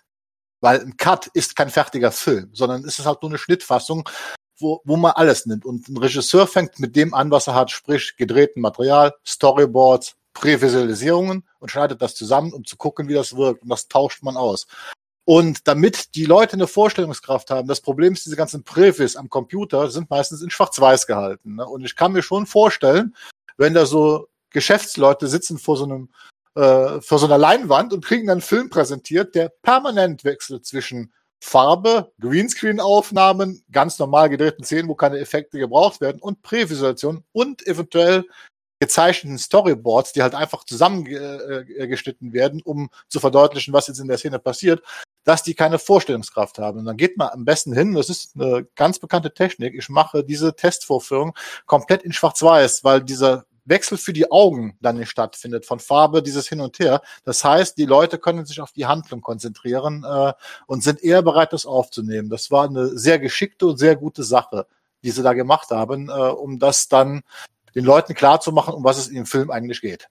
Bei Zack Snyders relativ monochromer Farbpalette äh, ist das wahrscheinlich jetzt auch nicht das allergrößte Problem. Nee, ich meine das jetzt gar, ich meine das gar nicht despektierlich, sondern ich glaube, es gibt Filme, da hättest du eine Schwierigkeit, wenn du die in Schwarz-Weiß zeigen würdest. Und ich glaube tatsächlich aber, dass bei Snyder das jetzt das geringere Problem ist. Also, dass du wahrscheinlich Filme, ne, von dem auch gut in Schwarz-Weiß gucken könntest, weil die Farbpalette ja sowieso sehr reduziert ist. Ich glaube, dass Snyder den großen Vorteil hat, und das ist dann tatsächlich von meiner Seite aus als, als absolutes Kompliment zu verstehen. Ich glaube, dass Snyder einfach den riesen Vorteil hat, dass seine ganze Stilistik und die Qualitäten dieser Designs auch in Schwarz-Weiß absolut durchkommen. Also wenn ich mich damit an die ersten Promo-Fotos von Batman erinnere, die waren ja auch Schwarz-Weiß, ey, sensationell. Also da hast du jetzt erstmal gedacht, krass, du könntest einen Batman-Film schwarz-weiß machen. Das Ding sähe einfach richtig geil aus, weil da einfach das, was die Vorzüge von Snyder, die, dafür brauchst du die Farbe nicht. Ja. Jetzt sind ja Directors Cuts nichts Neues. Ne? Also selbst von Snyder selber kennen wir das ja, sei es Batman wie Superman, sei es Watchmen, wo er nochmal 50 Minuten draufgelegt hat. Ähm, wir wissen, dass es Langfassungen von Herr der Ringe gibt. Ähm, das Boot äh, hat es äh, dann in fünf Versionen dann auch mal als eine TV-Serie dann geschafft, äh, veröffentlicht zu werden oder aufgeteilt zu werden. Aber so diese Situation, dass ein Regisseur seine ihm aus der Hand genommene Fassung dann nochmal reparieren darf oder nochmal nach seiner Vision veröffentlichen darf, das gab's meiner Meinung nach nur noch einmal und das kommt dann auch aus der Superheldenverfilmung, nicht wahr? Der Donnercut, Richard Donnercut von Superman 2, ja, genau. Damals wurde ja Superman 1 und 2 wurden ja back-to-back gedreht, also die wurden ja zeitgleich gedreht und sollten dann quasi äh, mit, mit einer mit einer Lücke dazwischen veröffentlicht werden. Und dann wurde damals aber den Produzenten von Superman das alles zu knapp, weil das Budget ja völlig aus dem Ruder gelaufen war. Und ähm, aus ihrer Sicht, äh, Richard Donner hatte nie ein Budget, der, dem wurde ja nie ein Budget genannt, sondern der hat einfach produziert und irgendwann dem Produzenten gesagt, das läuft, das wird zu teuer, wir müssen den Film rausbringen, wir wieder Geld generieren. Und dann wurde ja entschieden, dass man Superman jetzt ins Kino bringt und erstmal alles, was an Superman 2 quasi noch fertiggestellt werden müsste, hinten angestellt wird. Und der ganze Dreh hat Donner so weit gebracht, dass er danach gesagt hat, ich arbeite mit äh, den Produzenten oder einem der Produzenten nicht mehr zusammen. Ähm, und dann war, hieß es er oder ich und dann haben sich die anderen Produzenten quasi für ihren Vertreter dort vor Ort entschieden und haben dann Donner durch Richard Lester ersetzt, der dann ganz über 50 Prozent des Films nochmal neu drehen musste, um die Credits zu bekommen. Und dann 2006, glaube ich, war es, ne, das musste zu Superman, zu Superman Trends gewesen sein, haben, wurde dann quasi der der Richard Donner Cut veröffentlicht, wo nochmal mit also wahnsinnig viel Footage noch aufgetrieben worden ist. Da wurden ja Screen-Tests von, von Christopher Reeve und, und Margaret Kidder quasi ne, in ihren Rollen in dem Film letzten Endes verwertet.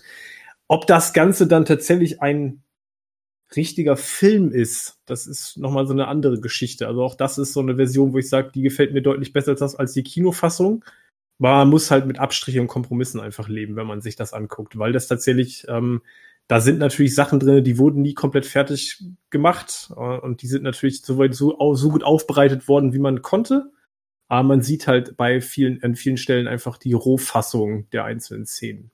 Die Effekte ja. wurden von Fans teilweise gemacht in, in Heimarbeit, weil im Gegensatz jetzt zu jetzt äh, hat Warner da, glaube ich, keinen Pfennig Geld reingesteckt. Äh, also das hatten sie gar nicht vor in, in dem klassischen Sinne. Und es gibt halt äh, ein paar Effektshots, die man halt auf jeden Fall brauchte, um das Ganze wieder rund zu, ma äh, rund zu machen. Und die sind tatsächlich von äh, FX-Leuten in Heimarbeit erstellt worden, die halt einfach große Fans waren, aber das sieht man halt auch an äh, äh der ganzen Sache. Das ist halt also.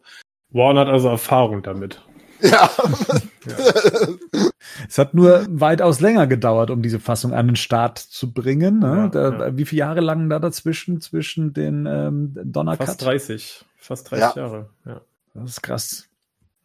So, dann wollen wir doch mal darüber sprechen, was uns mit dem Snyder Cut erwartet. Und um darüber zu sprechen, muss man ja eigentlich auch erstmal sich äh, vergegenwärtigen, was heißt das denn? Was ist der Snyder Cut? Und wir haben vorher schon darüber gesprochen, beziehungsweise ich habe es angedeutet, es gab mal mehrere Pläne für eine Justice League-Verfilmung seitens Snyders. Und grundsätzlich wäre es mal ein dreiteiliger Plan gewesen. Justice League Part 1, Justice League Part 2, Justice League Part 3.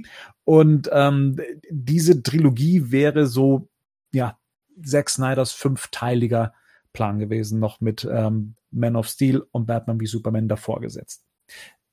Ich möchte mal ganz kurz abreißen, um was es da gegangen wäre in dieser Trilogie.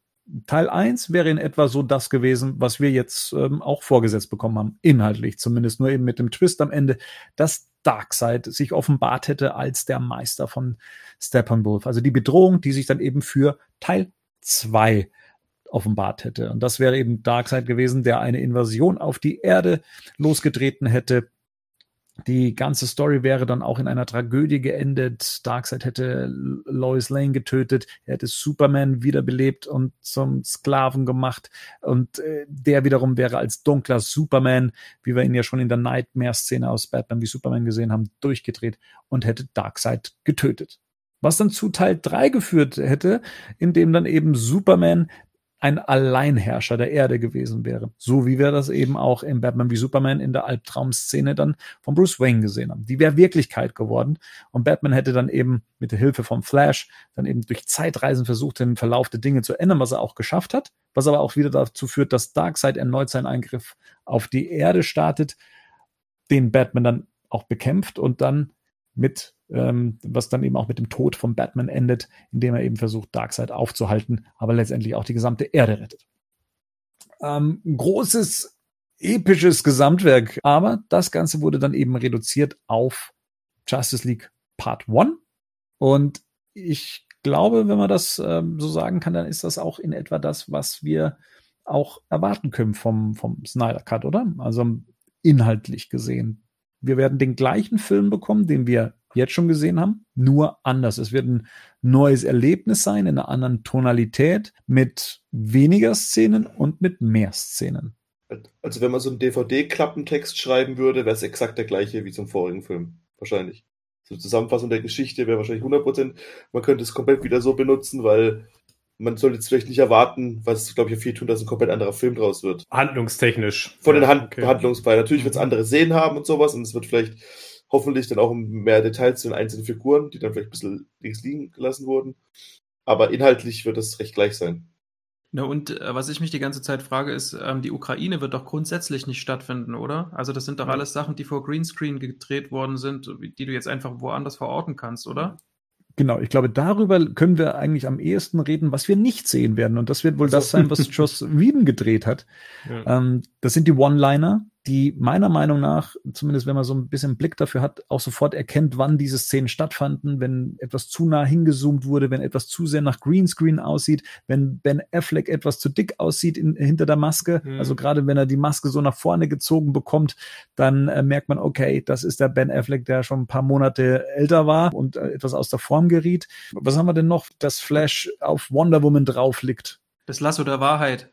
Um, um Aquaman rum, ne? Ja. Komplette Superman-Sequenz. Die Auferstehung wird komplett äh, wegfallen. Die hat Joss Whedon komplett neu gedreht. Auch den ganzen Kampf draußen. Stimmt, ja. äh, wir, haben, wir haben im Trailer ja die, den Teil des ursprünglichen Kampfs gesehen. Das ist ja, wo Cyborg dieses Polizeiauto mit der Explosion und so weiter fest. Da gab es ja bei Snyder wesentlich mehr Involvierung von Zivilisten, während bei Wieden gibt's ja keine Zivilisten mehr quasi in, äh, in, in, in der Szene. Und wie er sagt, wir werden sämtliche Superman, also ich glaube, Superman-Szenen sind alle von Wieden neu gedreht worden. Wirklich alle sind neu gedreht worden. Die werden wir alle nicht mehr sehen.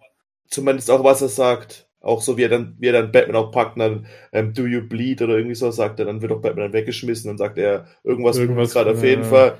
Und den ganzen Quatsch, das wird alles raus sein. Und oh Gott, oh Gott. Ja. Und die Schnurrbartszene von Anfang an, die Handyszene von. Anfang an. Oh endlich, Gott. endlich, endlich, endlich kann man sein, kann man ihm wieder ins Gesicht gucken. Ne? Ja. also, Ja. das ist halt grauenvoll. Ja, und der ganze Start mit dieser Smartphone-Sequenz grauenvoll eigentlich. auch, ich auch glaub, was wir auch nicht sehen werden, ist die Batman-Sequenz allerdings am Anfang. Die Ja, viele ganz gut fanden.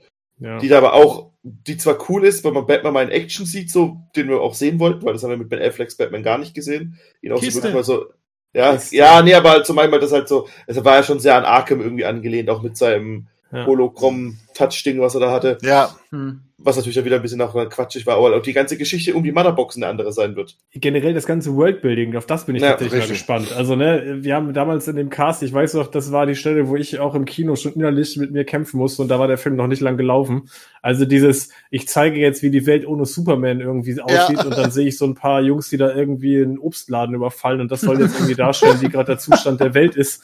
Also das ganze Setting, ne, ähm, wo du dir dachtest Henning, damals Henning. so, ja, ruhig, ganz ruhig, ja. bitte, hör auf. Ja, sonst, ja, Die Obstkiste. Die Obstkiste. es tut, es tut jetzt schon weh. So. Ja. Also einfach dieses ganze, dieses ganze Setting, die, also die, der, ne, die, die Einführung in, in diesen, in den Status quo der Geschichte, wo ich mir einfach jetzt erhoffe, dass wir diesen ganzen Mist nicht mehr drin haben und es irgendwie atmosphärisch wird und das vernünftig wird und mich der Film da irgendwie reinsetzt. Ja. Aber die tolle ist, aber leider ist die tolle Szene noch nicht drin, wo Flash das Auto wegschiebt und Superman im Hochhaus vorbeifliegt. Ja, total super. Die wird dann auch nicht mal, mal von dieser unsäglichen äh, Mid-Credit-Scene abgesehen, Ja. wo sie ihr Wettrennen machen. Also das ist ja so viel Scheiß drin in diesem Film. Äh, Also hör auf. ne, da, das, das ist ja, das, da, Ja, aber wir sind doch Henning, jetzt beim Snyder Cut. Jetzt Henning, kommt doch endlich der. Snyder Cut ja, für ja, ja, dich. genau, ja. Ähm, Nein, aber ich, wir werden sehen, Lois Lane und Martha. Mindestens zehn Minuten hier. Also alles hier, was da äh, gedreht Mhm. worden ist. Diese ganze Backstory im Supermans Tod hier und wie die beiden da wohl interagieren und das versuchen zu verarbeiten. Das fehlt dir auch bei Wieden komplett nachher. Ne? Und Ja, das ist ja nur eine Szene. Die haben nur eine Szene miteinander, ne? Wo die da in der Die haben- Redaktion sitzen. beim Daily ja. Planet, ja. mehrere Sachen gedreht worden sind laut Snyder. Also nicht nur diese eine Sache. Ne? Es ist, äh, Aber ich ja, glaube, wir komm. werden nicht viel vermissen. Also ich kann, ich kann mir nicht vorstellen, dass bei dem, was da rausfliegt, irgendwas dabei ist, wo man wirklich sagt, das werde ich vermissen. Also diese ganze Kampfsequenz nach Supermans Wiederaufstehung, die ist doch von Snyder auch nachts gedreht, oder? Die ist doch jetzt, Sweden hat das doch auf den Tag verlegt. Ist es so rum richtig? Ich muss dazu sagen, dass ich Justice League nie wieder geguckt habe, weil ich das echt nicht aushalte. Die ist Also, tagsüber so in der Dämmerung, aber Genau. die Frage ist ja, ob er es nachts gedreht hat. Sie soll auf jeden Fall nachts stattfinden. Auch wo Bernd damals gesagt hat, das Ganze ist halt von der ganzen Ausleuchtung, ist es so schlimm, weil es so nach Cosplay aussieht, ne? Ja. Weil man da Mhm. sofort sieht, das hat auf gar keinen Fall Snyder inszeniert, weil Snyder seine, seine Figur niemals so billig aussehen lassen würde. Niemals Genau. würde er das machen. Weil das ist das, was er wirklich auf jeden Fall kann. Gut, der hat das ja damals alles nachgedreht, damit dieser Film in irgendeiner Art und Weise Sinn ergibt. Ne? Ich meine, Aber ja, was wir nicht kriegen ist, das finde ich mal ganz spannend, ähm, gibt es eigentlich noch einen anderen Zack Snyder-Film, der nicht Widescreen gedreht ist? Also wir haben ja damals gesagt, ne, das sieht so ein bisschen TV-artig aus, weil es halt Mhm. eben nicht im Breitbild gefilmt worden ist, was eigentlich für Snyders Bilder aus meiner Sicht tatsächlich das, das optimale Format ist. Aber das ist ja eine Entscheidung, die hat Snyder ja selber getroffen, ne? das Ding quasi in 16 Ja. zu 9 zu drehen. IMAX, wegen IMAX Ja. halt, hat er das gedacht. Genau. Ja. Er hat gesagt, er kommt, das kommt IMAX am nächsten. Das ist so ein bisschen die Krux an der Geschichte. Ich finde nur die Bildkomposition kommt eben IMAX nicht äh, nahe.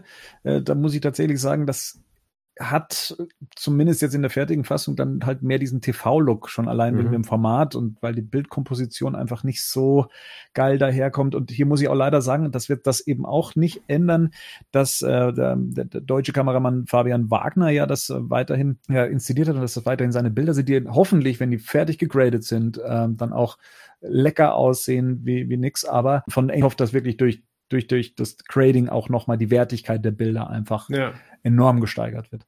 Aber da bin ich mir absolut sicher. habt ihr den Film noch mal daheim geguckt? Um die Frage zu machen, ich habe den nicht nochmal komplett geguckt, aber der lief ja auch bei Sky dann rauf und runter und immer mal reingeschaltet und ich habe dann irgendwann mal reingeschaltet, als diese, wie gesagt, gerade schon genannte Wiederauferstehungssequenz. Ähm, das, das Ding sieht einfach super billig aus. Das muss man an der Stelle einfach wirklich sagen. Das ist einfach kein hochwertiges Produkt am Ende. Und, Und- wenn dir dann einer sagen würde, das Ding hat so und so viele Millionen, hunderte Millionen von Dollar gekostet, da kannst du nur mit dem Kopf schütteln. Also das ist Das Vor allem, man wenn man, wenn man heute noch Batman wie Superman anguckt, das meinte ich auch gestern schon zu euch Ja. im Chat, der sieht heute Total. noch besser aus. ja, ist auch so.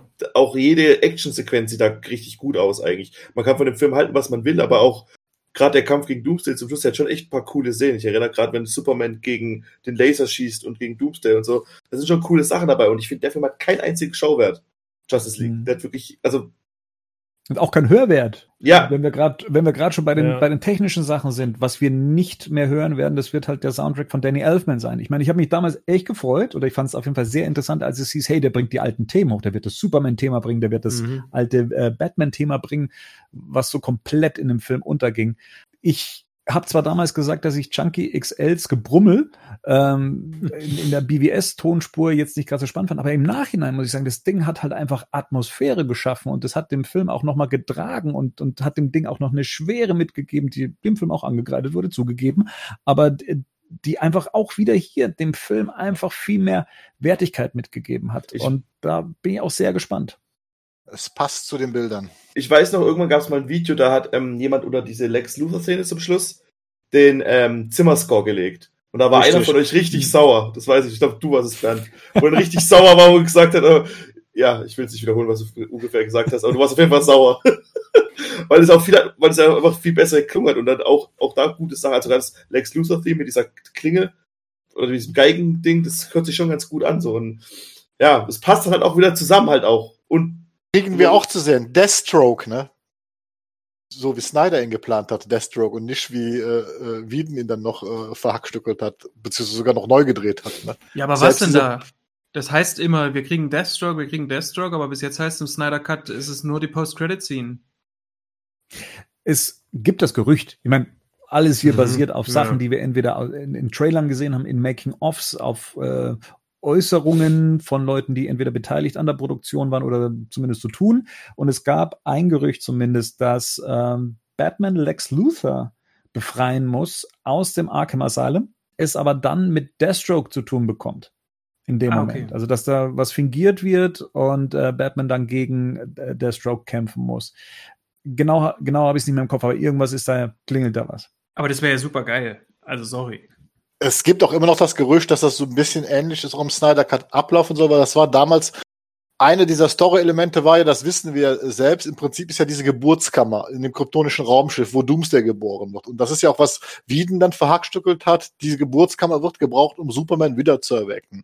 Die Geburtskammer betreten konnte aber zu dem Zeitpunkt ja entweder nur Superman selber oder aber halt Lex Luthor, der sich ja den Zutritt verschafft hatte über Hm. Sots Fingerabdrücke. Und deswegen war der Plan, dass man wohl äh, äh, Luthor befreien muss, notgedrungen, um an diese Geburtskammer wieder ranzukommen, um Superman zum Leben zu erwecken. Inwiefern das jetzt tatsächlich Ja. im Snyder Cut noch eine Rolle spielt, ist eine andere Frage. Ob das jetzt wirklich so kommt. Aber das war der Plan damals.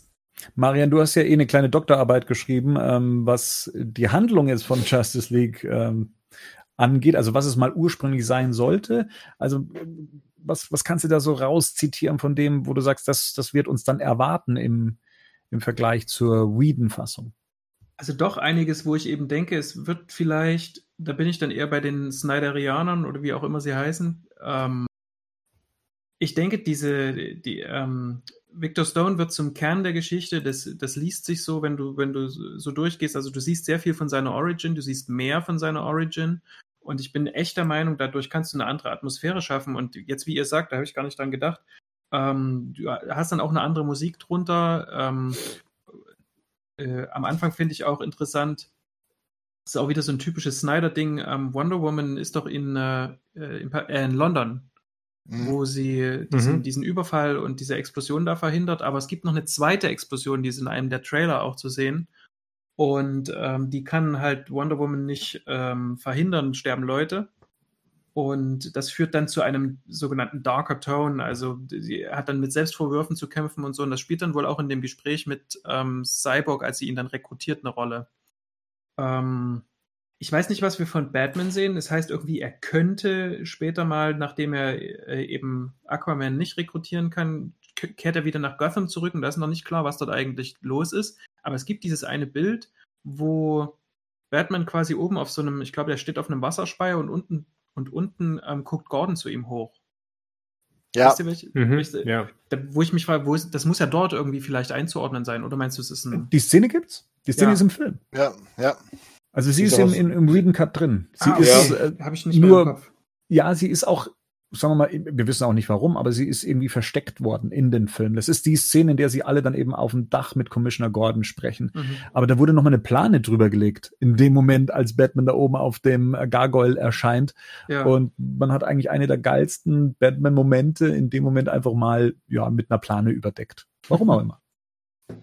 Und dann ähm, Superman. Ich glaube, das ist wie im Ultimate Cut so ein, äh, vom BWS so ein Stück weit. Ähm, du, du kriegst ein Stück mehr Grund dafür, warum er so handelt. Er ist dann später auf diesem kryptonischen Schiff und darf sich quasi das Kostüm aussuchen, das er trägt. Da ist das schwarze Kostüm unter anderem und er entscheidet sich aber für ein hoffnungsvolleres, froheres. Ich glaube, das macht dann auch mehr Sinn. Und dann im Anschluss sieht man wohl diese Szene, ähm, von der Gerd vorhin gesprochen hat, die im Trailer ist, als Superman wahrscheinlich zu Alfred fliegt und fragt, wo sind denn die alle? Die sind schon auf dem Weg zu Steppenwolf.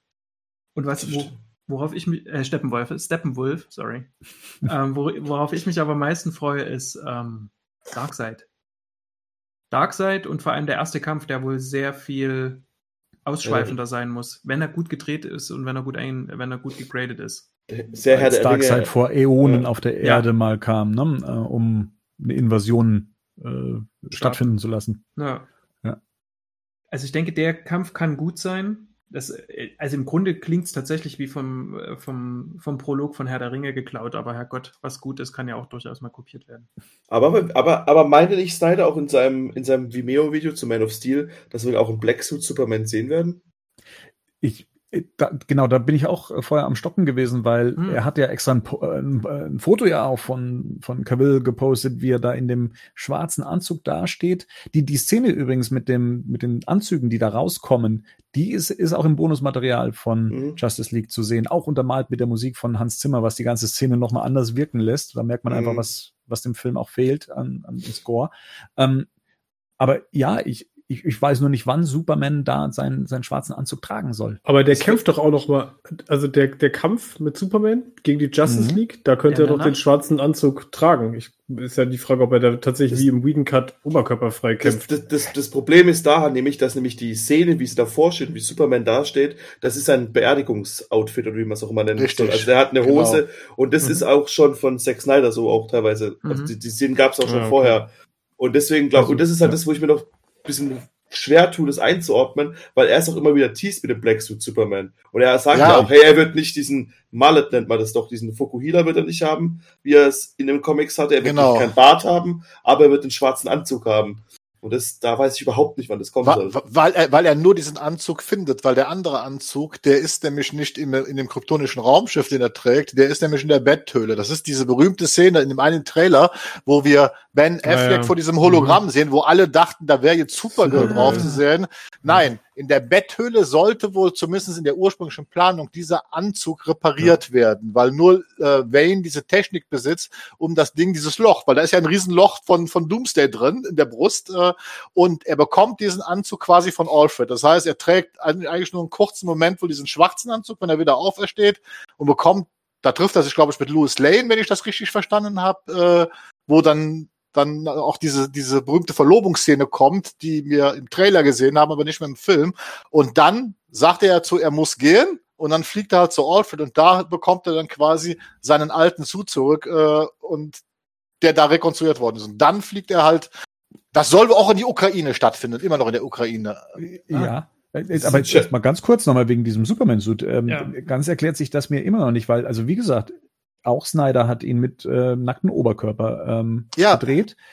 Wenn er bei Lois ist, bei den Szenen, ist er auch mit nacktem Oberkörper Hm. zu sehen. Hat er das richtig Hemd, habe. der- Und danach rot- das, und danach das Hemd, Ja, genau. das, das Genau. Holzfäller, Holzfällerhemd. Ja. Danach Ja. das Holzfällerhemd. Dann würde er jetzt nach, nach Gerds Äußerung ja dann eben zu Batman fliegen und sich da dann seinen alten Suit holen. Aber wann trägt er den schwarzen? Eigentlich nur, also ich glaube, wenn ich Nur das richtig verstanden habe.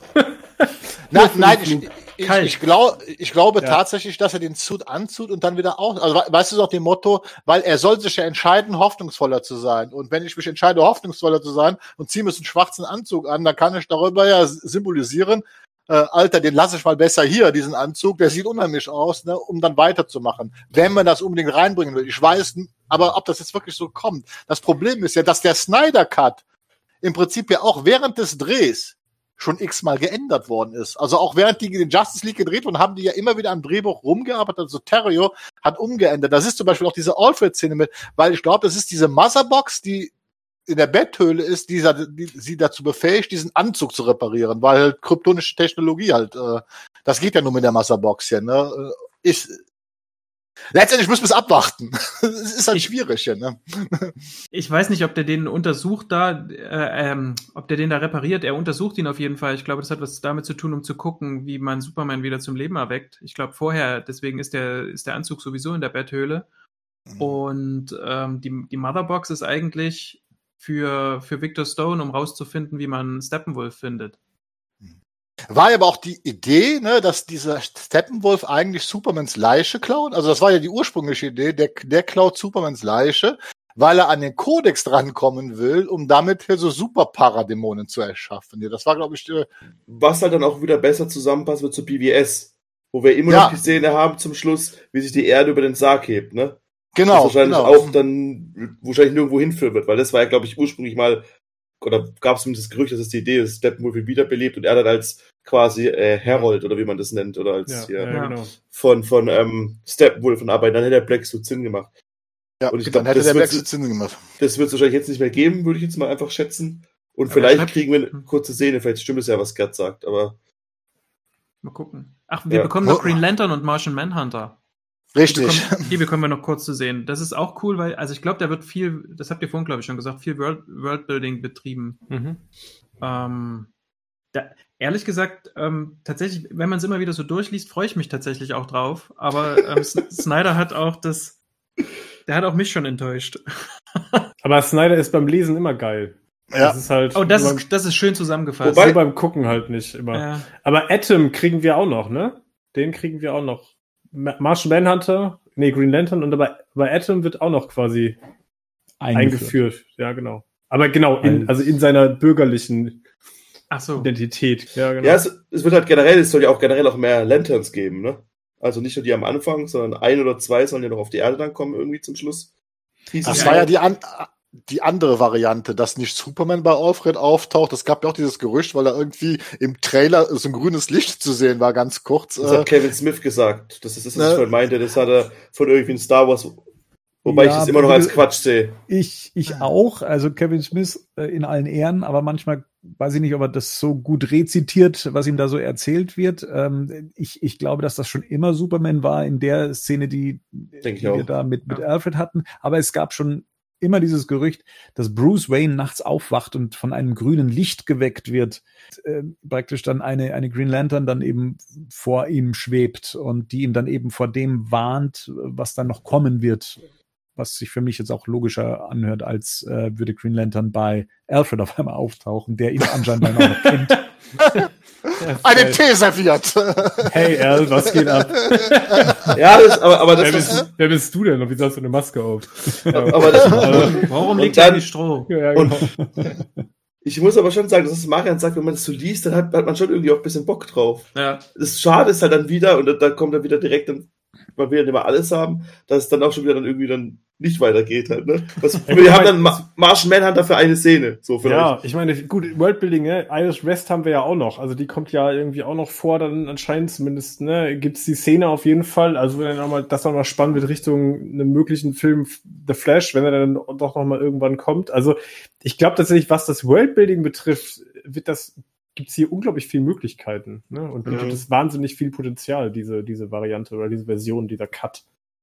Aber tatsächlich ein begrenztes Worldbuilding, weil wie gerade eben schon von Rico angesprochen, es endet auch dann damit. Also es wird halt keine Fortsetzung dieses Universums geben. Und wenn jetzt durch Neubesetzungen, sagen wir mal, von Batman ähm, oder von äh, Iris West, wie gerade eben schon gesagt, dann auf einmal Sachen nicht mehr zusammenpassen, dann ist das jetzt Worldbuilding für diesen einen Moment. Ich mein, ich bin völlig fein damit. Ich finde Kopfkino super und ich finde es klasse. Ich finde es vielleicht tragisch und schade, dass es dann, je nachdem, wie, wie gut das dann auch umgesetzt ist, dass das dann damit auch nicht vollendet wird und damit aufhört, aber mal wäre der Film dann auch in dieser Form im Kino gefloppt, dann wäre das das wäre das vielleicht auch das Ende gewesen äh, von dem Ganzen. Und Rico, du hast es glaube ich im Vorgespräch gemacht, vielleicht kommt es als Comic, vielleicht wird es irgendwie anders äh, fortgeführt. Ähm, ist, ist ja spannend. Äh, heutzutage scheint ja alles möglich zu sein, Sachen in, in alle Winde zu veröffentlichen und nicht nur immer nur starr in eine Richtung zu gehen, sei es jetzt ein Joker-Film, der irgendwie mit nichts zu tun hat,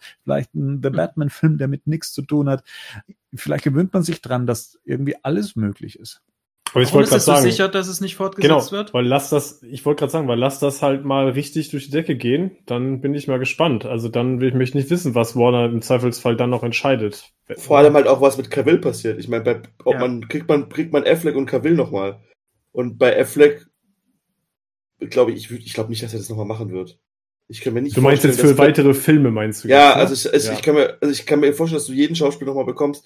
Bei Ben Affleck kann ich es mir einfach nicht vorstellen, dass er das nochmal macht irgendwie. Also ich glaube, da hängt für den einfach, das, das vielleicht auch viel hineininterpretiert, aber da hängt, glaube ich, zu viel auch viel Negatives für den fest. Im Zweifelsfall halt die Frage, welche Kontrolle kriegt er über Projekte? Also ich glaube, wenn man ihm tatsächlich sagen würde, hier, du hast jetzt wirklich mal ein Projekt, über das du dann wirklich die volle Kontrolle hast, kann ich mir das schon vorstellen. Ich meine, wie du schon sagst, Kevin ist ja fast schon, der, der wird ja nicht müde, permanent zu betonen, ne? dass er mit der Rolle noch nicht irgendwie abgeschlossen hat. Der war jetzt ja auch gerade erst wieder bei dem bei dem äh, MOS-Screening, Band of Steel-Screening, wo ja auch die, die, die Ankündigung von Snyder gekommen ist, war ja auch als Gast wieder dabei. Ne? Also, wo er nochmal betont hat, irgendwie, was die Rolle bedeutet. Also ich glaube, das wäre sicherlich kein K.O.-Kriterium.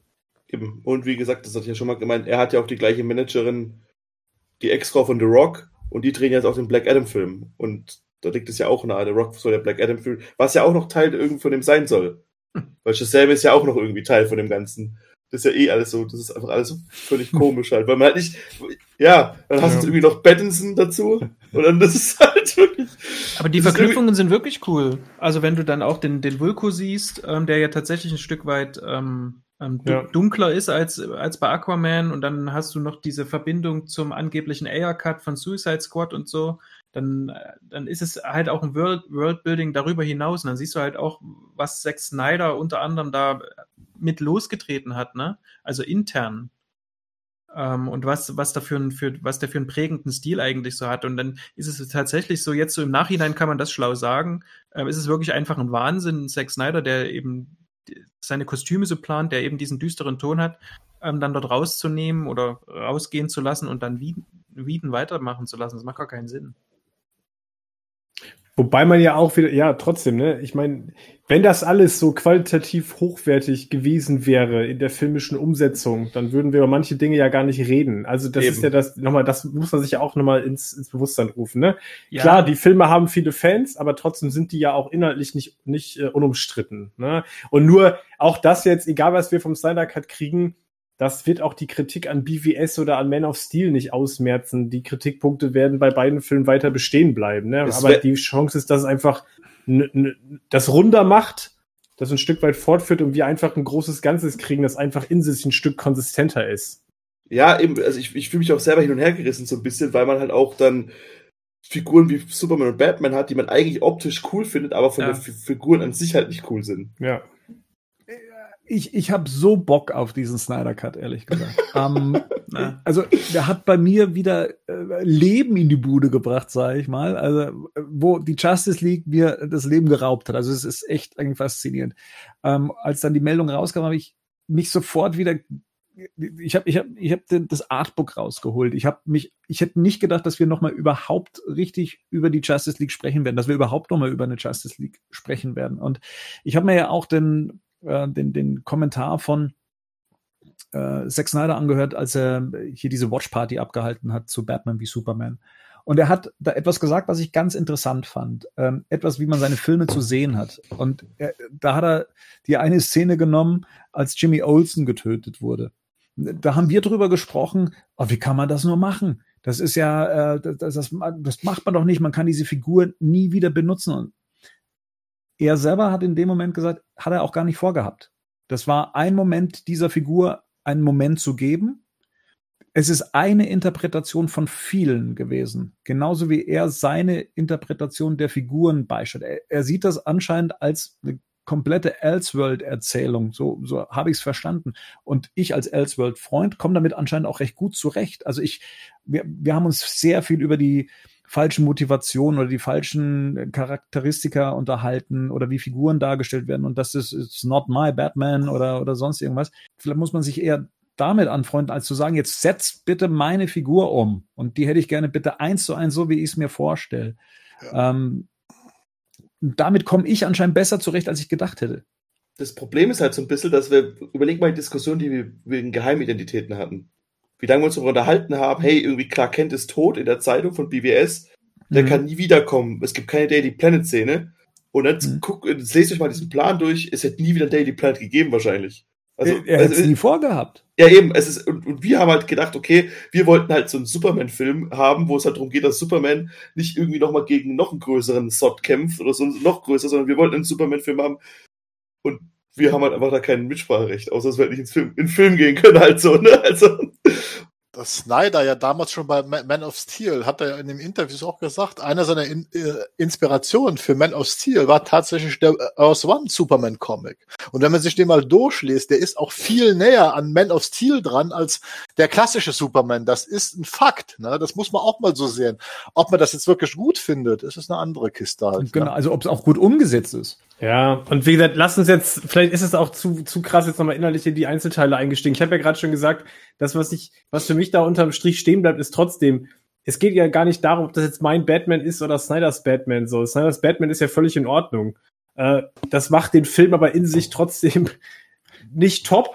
Und deswegen, der Film bleibt trotzdem halt an vielen Stellen, auch BWS schon, ne? Der ist in sich ja schon nicht konsistent. So, Batman ist da in sich schon keine konsistente Figur, die einfach an Stellen völlig ja. dämlich handelt, selbst in der filmischen Charakterierung selber. Selbst ja. wenn ich alles beiseite lasse, was ansonsten für mich vielleicht Batman ausmacht, in dem Film selber ist er trotzdem keine konsistente Figur. So, das ist einfach nicht gut geschrieben und das ist bei Superman ähnlich. Ne? So. Aber trotzdem streite ich und unterhalte ich mich mit euch über ja. Batman wie Superman und selbst Justice League oder Man of Steel lieber als über Shazam, als über Aquaman keine und Frage. sogar ein Stück weit lieber als über Wonder Woman. Jetzt gar nicht, weil das nicht meine Figuren des Podcasts hier sind, sondern einfach, weil die filmisch bei mir irgendwie da rein und da wieder rausgehen, während halt eben sowas Polarisierendes und vielleicht auch ein bisschen, ich weiß, den, den Begriff, den kann man überstrapazieren, anspruchsvolleres, ich eben in, in, in, in, in äh, Filmen wie Batman wie Superman äh, sehe. Einfach irgendwas Ansprechenderes, etwas, etwas, wo ich tiefer einsteigen kann, halt als bei Filmen, die eigentlich nur zur Unterhaltung da sind und ja, vielleicht dem Charakter ähnlicher sind als, als vielleicht auch dem Medium Comic näher sind, aber, aber das reine, ja. Erstmal, erstmal alles, was Henning sagt und dann zweitens alles, was ich sage. Und dann zweitens, ähm, was sich gerade so schön zeigt, ist das Problem mit, ähm, mit Zack Snyder's Elseworld ist, dass du es dass du nicht, dass du das nicht nur in einem Film hast. Ich mochte auch MOS und ähm, Teile von BBS, aber du musst, wenn du dir zum Beispiel diese fünf, diesen fünf Teile Plan von ihm durchliest, ne, das ist scheiß kompliziert. Das begreift keiner, der die Figuren nicht kennt. Das begreift niemand. Ja, das, aber nur kompliziert ist nicht immer gleich gut oder anspruchsvoll, ja. ne? Weil kompliziert kann jeder. Ähm, ja, das stimmt. Warte, warte, aber ich bin noch nicht. Warte, warte, warte. Ähm, und was du, was du eben hast, ist, da setzt sich ein Typ ran, der sich mit irgendwie mit Comics beschäftigt hat. Ist mir, ist mir scheißegal, ob das jetzt ein Nerd ist oder ob der, ob der nur ein paar gelesen hat. Das liest sich so, als hätte der sich mit dem Material beschäftigt. Okay. Ne? Und es sind Sachen mit dabei, die hätte ich wahrscheinlich sehr gerne genauso umgesetzt, als ich noch zwölf war oder 15 oder was auch immer, ne? Aber, aber ähm, es muss doch trotzdem irgendwie eine Konsistenz sein und es muss doch trotzdem irgendwie auch für den, für den normalen Kinogänger irgendwas damit dabei sein, dass der sagt, an den Film erinnere ich mich, das ist ein guter Film. Diese, diese Filme finden alle nur noch im, im Fandom statt, meiner Meinung nach. Und das wird mit dem Snyder Cut nicht anders sein. Rico. Ich, ich habe bei mir nur festgestellt, ich meine, auch den Podcast-Termin heute hat ja eigentlich ein anderes Thema. Und ich muss sagen, ich freue mich, ich habe viel mehr Bock, mir den Justice League anzugucken, als mich weiter mit dem Batman zu auseinanderzusetzen. Irgendwie, ich habe, so, das klingt total, ich weiß, es ist total unreflektiert und nicht logisch ergründbar, aber irgendwie, ich freue mich, Ben Affleck nochmal als Batman zu sehen. so. Das ist total, das kommt, das Ding Ja. kommt daher und andere Sachen sind so ein bisschen nicht vergessen, aber so ein bisschen, ja komm, da können wir in drei Wochen noch drüber reden. Klar, okay, ist auch ein krasses Thema, Justice League und sowas, aber dann gucke ich mir so die Bilder an und so und Henning hat mit allem, was Henning sagt, hat er hundertprozentig recht, so. Dass da, dass auch Superman irgendwie total die komische Figur ist und dass auch man nichts, das ist, was für Tragödie ist, dass man mit Superman nichts anderes anfangen kann, als ihm größere Gegner vor die Flinte zu setzen und ihn so lange tot zu lassen, bis es bis es Sinn macht und ihn dann wiederzuholen und so. Und dann muss er auch noch der Bösewicht werden, weil man nichts mit ihm anzufangen weiß und so. Das ist natürlich alles schwierig, aber irgendwie, ja, man freut sich ja Aber wir, so drauf. wir verrennen uns aber gerade jetzt hier. Nein. Wir geht's, hier Mhm. geht's ja eigentlich darum, was erwarten wir? Wir sind jetzt hier dabei, diesen Film.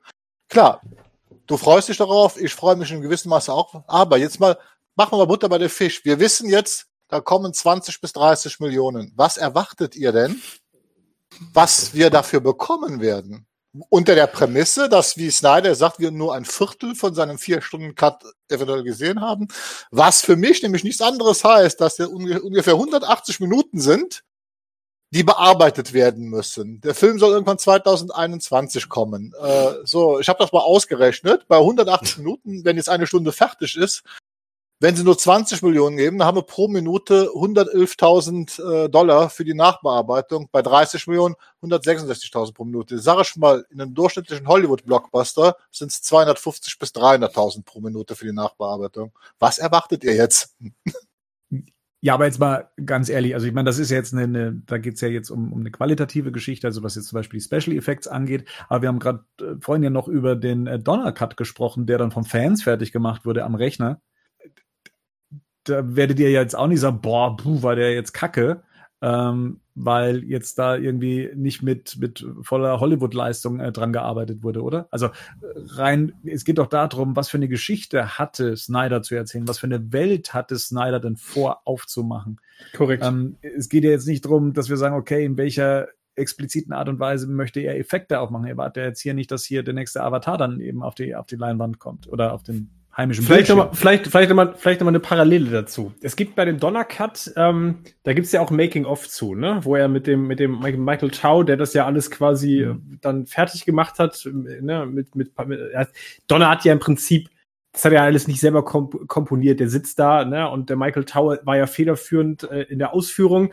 Und es gibt dann aber tatsächlich eine interessante Sequenz in dem Making-of, wo Richard Donner noch mal kurz so Revue passieren lässt, was damals eigentlich der Plan war. Und auch da haben wir wieder eine Parallele, weil der Plan war damals nämlich zu sagen, sie hatten ja schon Pläne für vier Filme. Also es war der Plan Superman 2, dann sollte Superman 3 irgendwann kommen und dann war nämlich auch der Plan, dass der Tom Mankiewicz, der ja bei Superman 1 und 2 als Creative Consultant an Bord war, auch den dritten oder vierten selber irgendwann drehen würde. Und da war bei mir so als Fan der Moment, wo ich gedacht habe, so, boah, das werde ich nie mehr sehen. Aber das hätte ich gerne gesehen. So, und deswegen sage ich am Anfang, ich gönne jetzt auch wirklich allen Fans diesen Einblick in diese Vision von Snyder zu bekommen und dann sogar noch mit der Aussicht, dass es ja nicht völlig ausgeschlossen ist, dass das möglicherweise fortgeführt wird. Denn das ist auf, bei Donner war das klar, ne, 2006, das jetzt, ging ja, wäre eh gar nicht mehr gegangen, ne, das ist, wir haben direkt über, den, über die Zeit, Ach, über man den Zeitver- probiert. Ja, über den Zeitversatz haben wir gerade, aber nicht das, was damals geplant war. Ne? Also, Ja. weil, aber also, um das abzuschließen, mein Satz, mit der Aussicht gegebenenfalls vielleicht sogar noch die Möglichkeit zu sehen, dass das doch fortgeführt wird. So, und ich glaube, Ja. das ist tatsächlich ne, mal, mal von dem, dass das Projekt super spannend ist. Ähm, und selbst wenn das mit, mit ich glaube tatsächlich, dass man aufpassen muss, dass man die, dass man die Fallhöhe nicht zu hoch setzt für diesen, für diesen Snyder Cut. Also ich glaube, dass das, das auch allen Fans bewusst sein sollte, dass ein Budget von 20 bis 30 Millionen, was Gerd gerade ne, so schön hergeleitet und ausgerechnet hat, nicht allzu viel ist. Also, dass man jetzt vielleicht da auch Abstriche machen muss, dass man dann nicht hinterher sagt, ja, die, die CGI-Effekte sind aber trotzdem jetzt nicht irgendwie State of the Art, weil das vielleicht auch gar nicht sein kann. Ne? Mein, und trotzdem meine- macht es die, und trotzdem verringert es aus meiner Sicht die Qualität des Ganzen. Das wird davon nicht abhängen und das sollte davon auch nicht abhängen. Ich frage mich sowieso, ich frage mich sowieso, der Gerd, Gerd, du sitzt hier, erzählst vom Donnercut, hab's heute das erste Mal gehört, ne? Du sitzt hier, erzählst vom Donnercut, ähm, dass da Fans dran sitzen. Du sitzt hier, machst irgendwelche Rechnungen. Ich weiß gar nicht, was du jetzt im Badcast machst. Ich weiß nicht, warum du jetzt dem Zack Snyder nicht endlich mal was pitcht, wie du dem das ordentlich besser hinbauen kannst. Ich verstehe das hier überhaupt nicht. Ja, eben. Nein, also ich Mach weiß, mal was. Ich weiß jetzt auf jeden Fall eins, also mein Kumpel, die sind, also das war ja auch, der hat ja nichts gesagt, weil sie dürfen NDAs und so weiter. Also es wurde schon im Ende Februar wurden halt äh, mit den Firmen verhandelt und er war halt damals äh, in einem Team dabei und zwar fürs Finale. Äh, und äh, er ist zum Beispiel nicht mehr dafür verantwortlich, dass im Finale alles rot war. Also äh, von ihm stammen Shots aus dem Trailer, also die wir gesehen haben, wo, wo, der, wo die Ukraine noch blau war und so weiter. Bei Wien war es ja nachher rot. Ne? Und diese Shots werden jetzt von denen fertiggestellt vom Finale. Und er hat mir gesagt, wenn er das richtig überblickt damals, fehlten für Snyders Variante dieses Endkampfes noch ungefähr 30 Prozent. Und dann wurde das alles über Bord geschmissen und Wieden kam, ich will alles rot und das und das und das raus. So, und das Material ist ja zum größten Teil noch vorhanden. Das heißt also, das Finale, wir, äh, wir werden noch diese rosa Penisse nicht mehr sehen in der Ukraine, die aus dem Boden wachsen. Ich glaube, die sind auch Ah. nachträglich, die sind auch nachträglich eingeführt, eingeführt worden. Der ganze, der ganze. Kampf, der ganze Kampf wird ja auch anders enden, ne? Ja, ja, ne, und Also auch, auch, auch Wonder Woman und Aquaman sind ja nicht mehr so nutzlos. Wo Ja. man sich ja auch die ganze Zeit gefragt hat, was die da eigentlich machen in dem Film. Oder Weil ich hab- Batman. ja, Ja, ja. Ja. Ja, gut, ja, der, der, zumindest, der, er, Nutzlo- der der nutzloseste überhaupt im Finale war und ist. Also Ja, gibt's der mehr. Szenen. Er, er, Ja. er sagte, da gibt's auf jeden Fall mehr Szenen mit, sagte, und die waren damals so weit. Und das ist ja, warum die Effekte im Kino kann auch so schlecht aussehen. Das wurde ja wirklich drei Monate vor Kinostart alles umgemodelt. Hier, fangt von vorne an, macht mal neu. Ne? Äh, Das sieht man ja auch. Das sieht ja wirklich nur scheiße aus. Und im Trailer, diese alten Shots, die ja schon teilweise fertig waren von Finale, die sehen ja auch tatsächlich besser aus in diesem ersten Trailer, wo Batman da auch schwingt hier in diesem blauen, äh, diese auch ganz, ganz, ganz coole Szene da, wo er das äh, Swing into Action macht. Dann habe ich ihn gefragt, wie das aussieht, weil wir hatten ja die Diskussion gestern, Steppenwolf, Design, ne? Das wird bei Veta gemacht. Das ist Character Animation. Die werden da wohl auch jetzt weitermachen. Äh, er ist sich ziemlich sicher, dass das aktuelle Ste- Steppenwolf-Design aber schon von Snyder abges abgesegnet worden ist, also bevor er das Projekt verlassen hat. Also sprich, wir werden wahrscheinlich nicht diesen ultramonströsen äh, Steppenwolf absehen, weil Snyder wohl damals das Design entsprechend ändern ließ oder anfassen ließ an Sirian Hinz, diesem Schauspieler, ne? dass da so gewisse Sachen gemacht wurden. Aber sagt, er kann er nicht hundertprozentig sein. Er meinte nur, wenn sie es komplett ändern würde, ist halt sehr teuer. Und dafür sieht er das Budget halt nicht an, sondern es Mhm. er denkt, dass sehr viel mit den vorhandenen Assets gearbeitet werden muss. Also vom, vom Design her, was alles da ist, dass man halt nur wieder neu zusammenbauen muss. Äh, und das Letzte, was passiert, äh, was wohl auch schon bestätigt worden ist, das soll wohl schon dieses Jahr noch stattfinden.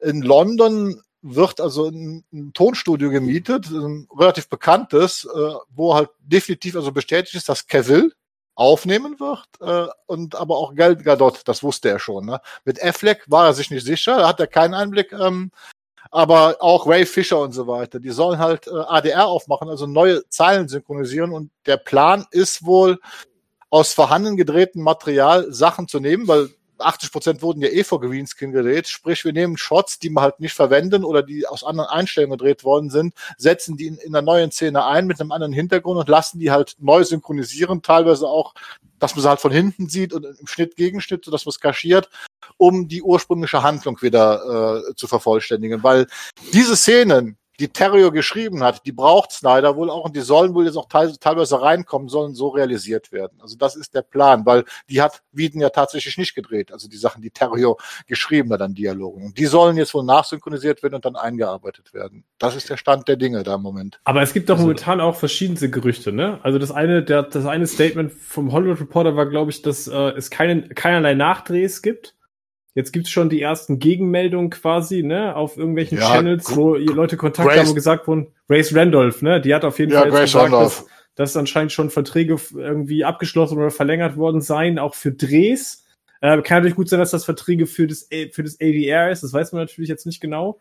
Ähm, aber meint ihr, dass das komplett ausgeschlossen ist, dass nachgedreht wird? Aber also äh, Greenscreen vielleicht? Ja, also mal ganz ehrlich, das war ein Interview mit Toby Emmerich, das war ein Interview mit Zack Snyder und Deborah Snyder.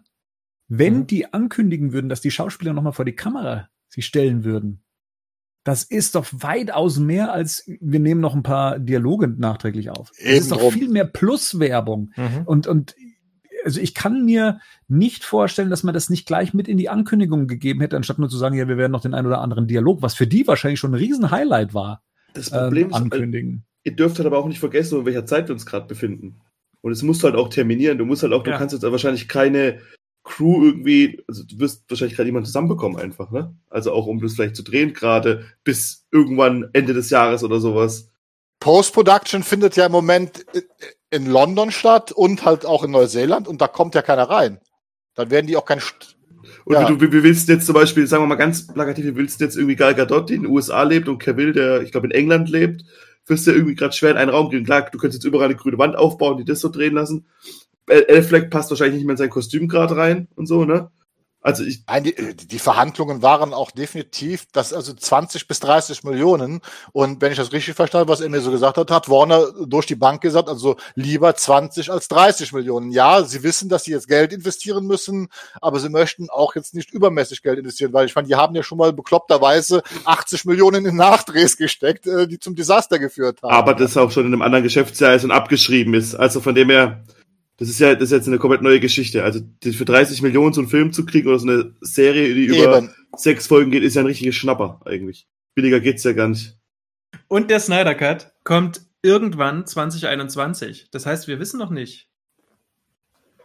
Äh, wir wissen noch nicht, ob es nicht vielleicht doch Möglichkeiten gibt, genauso wie Rico jetzt sagt. Man äh, kann doch jetzt tatsächlich noch irgendwie nachdrehen, aber hat, kann halt noch nicht sagen, wann und wie. Aber die können doch tatsächlich noch an den Schauspielern dran sein. Da müssen glaub- die aber komplett neu planen. Weil die auch die VFX-Studios, das war ja schon ein Akt jetzt, das hat mein Kumpel mir gesagt, die werden abgestellt. Das ist ein kleineres Team als vorher. Es sind also nicht alle. Es ist ein kleineres Team, was als vorher dran war. Die werden abgestellt. Äh, da wurden Budgets verhandelt, die sehr knapp waren. Die wurden gefragt. Deswegen machen auch nicht alle mit, weil sie auch teilweise unter Zeitdruck arbeiten müssen. Das muss relativ schnell gehen. Das waren Grundbedingungen, das möglichst klein zu halten, weil das nicht in den normalen Tagesablauf plant. Weil sollte Corona ja wieder der Lockdown auch in England aufhören und so weiter, kommen die ganzen Produktionen, die on hold stehen, und da geht's da massiv weiter. Und dann ist dieses Projekt, das ist jetzt auch nur ein Zubrot für die. Das Ja. ist kein, kein Major-Projekt. Ja, ich übernehme jetzt hier quasi nur den, den Snyder-Fan und ähm, also zumindest die, die Perspektive. Und da könnte man tatsächlich sagen, ja, okay, da muss sich halt Warner Brothers an die Corona-Situation anpassen, das mussten alle. Die Frage ist halt, wa was sollte denn mehr gedreht werden? Zack Snyder hat ja 100% das drehen können, was er drehen wollte. Und das, was nicht fertig wurde, das ist hauptsächlich so im Special Effects Bereich. Das heißt, wenn er was bräuchte, dann sind es Übergänge vielleicht, weil man ja gesagt Genau. hat, hm, im seriellen Format muss das Ganze irgendwie ähm, ein bisschen anders funktionieren, muss man auf Cliffhanger hinarbeiten, vielleicht muss das ein oder andere überbrückt werden. Ist die Frage, ob man da den Aufwand, einen, einen Darsteller zu verpflichten äh, oder dafür einzusetzen, ob es den braucht, ob der überhaupt machbar ist oder ob das eben mit so ein paar Dialogen dann eben mal eben besser gemacht ist. Ich meine, Zack Snyder hat ja selber sich hingesetzt, hat selber ein bisschen was zusammengeschnitten, wusste ja dann, was er in etwa braucht, aber eigentlich hatte er schon alles da, was er zumindest für seine ursprüngliche Vision brauchte. Deswegen, ja, äh, klar, äh, toll, wenn, wenn das mit in den Verträgen steht, was wahrscheinlich vorsorglicherweise mit drin steht. Ähm, aber ich würde jetzt nicht, also ich würde jetzt selbst als Fan und als jemand, der darauf hofft, nicht damit rechnen. Eine Überraschung wäre es, würde mich auch freuen, aber bräuchte es nicht. Ich meine, da liegen auch Jahre dazwischen, zwischen den Erscheinungsbildern der Herrschaften von äh, vor drei Jahren. Auch ich bin gealtert in der Zwischenzeit, wie ihr gerade seht. Echt? Nein. Nein.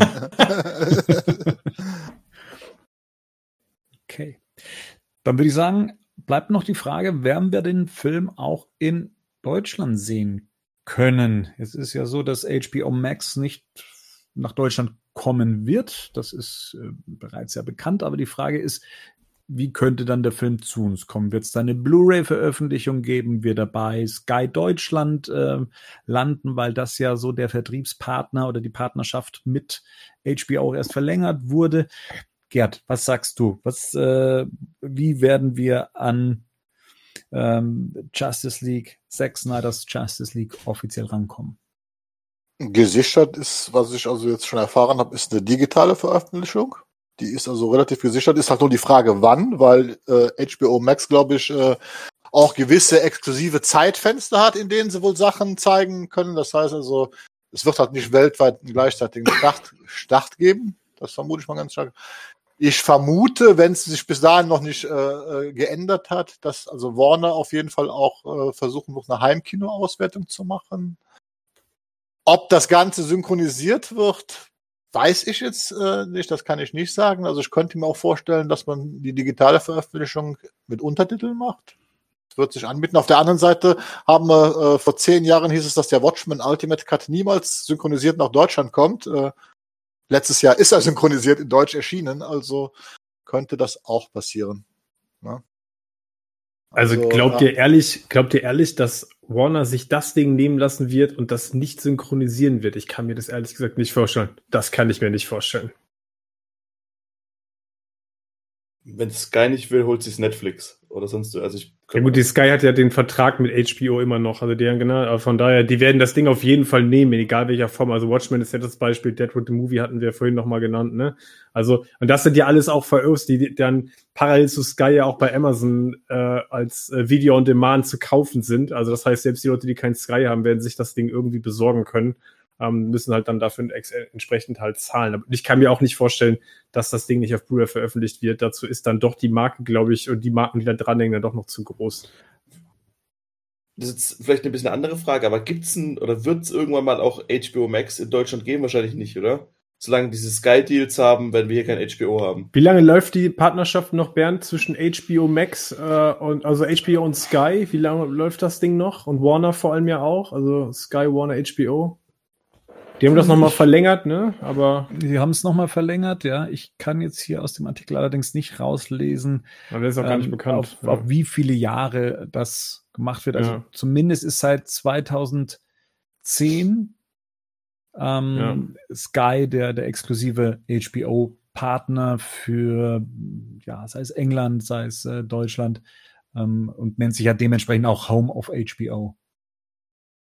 Äh, ich glaube, wenn sie das geplant hätten, was sie bestimmt schon getan hätten, dann hätten sie diese Erweiterung oder die Verlängerung der Verträge nicht erst vor kurzem bewilligt, sondern dann hätten sie sich offen gelassen oder hätten, wäre wär zäher äh, vonstatten gegangen. Aber hier tritt man ja noch sehr stolz auf und sagt, ähm, dass man ähm, ja diese Verträge eben verlängert hat. Also von dem her, ich kann es mir zumindest in, in absehbarer Zeit noch nicht vorstellen. Ja. Und äh, gut, die Schmerzgrenze von Sky wird natürlich auch noch mal eine Rolle spielen. Ne? Also wie viel sind die bereit, ja. die Waagschale zu werfen? Ich glaube, die haben momentan halt, was, was den Filmbereich betrifft, auch nicht mehr viel andere ähm, Zugpferde. Also die werden halt einfach gucken müssen, dass sie das so lange wie möglich bei sich unter, unter, unter dem Dach halten.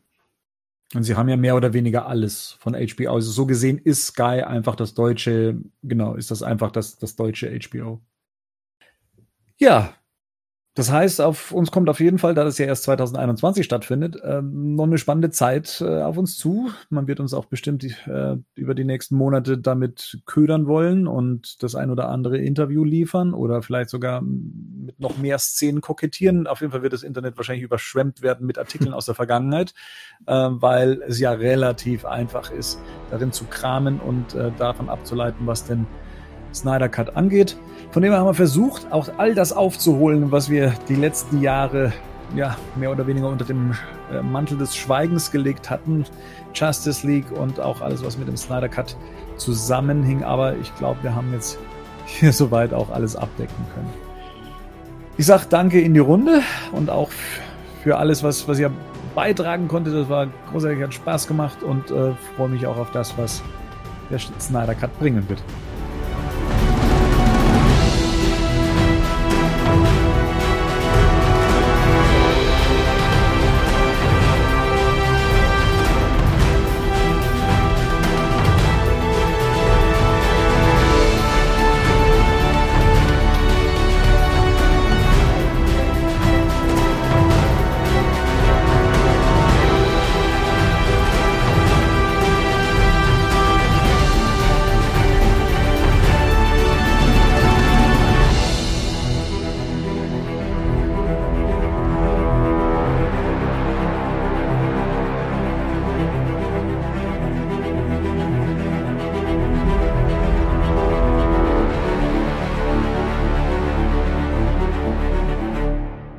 Batman News Badcast ist ein Podcast-Projekt von Fans für Fans. Batmannews.de und der Badcast stehen nicht in Verbindung mit Warner Bros. oder DC Comics.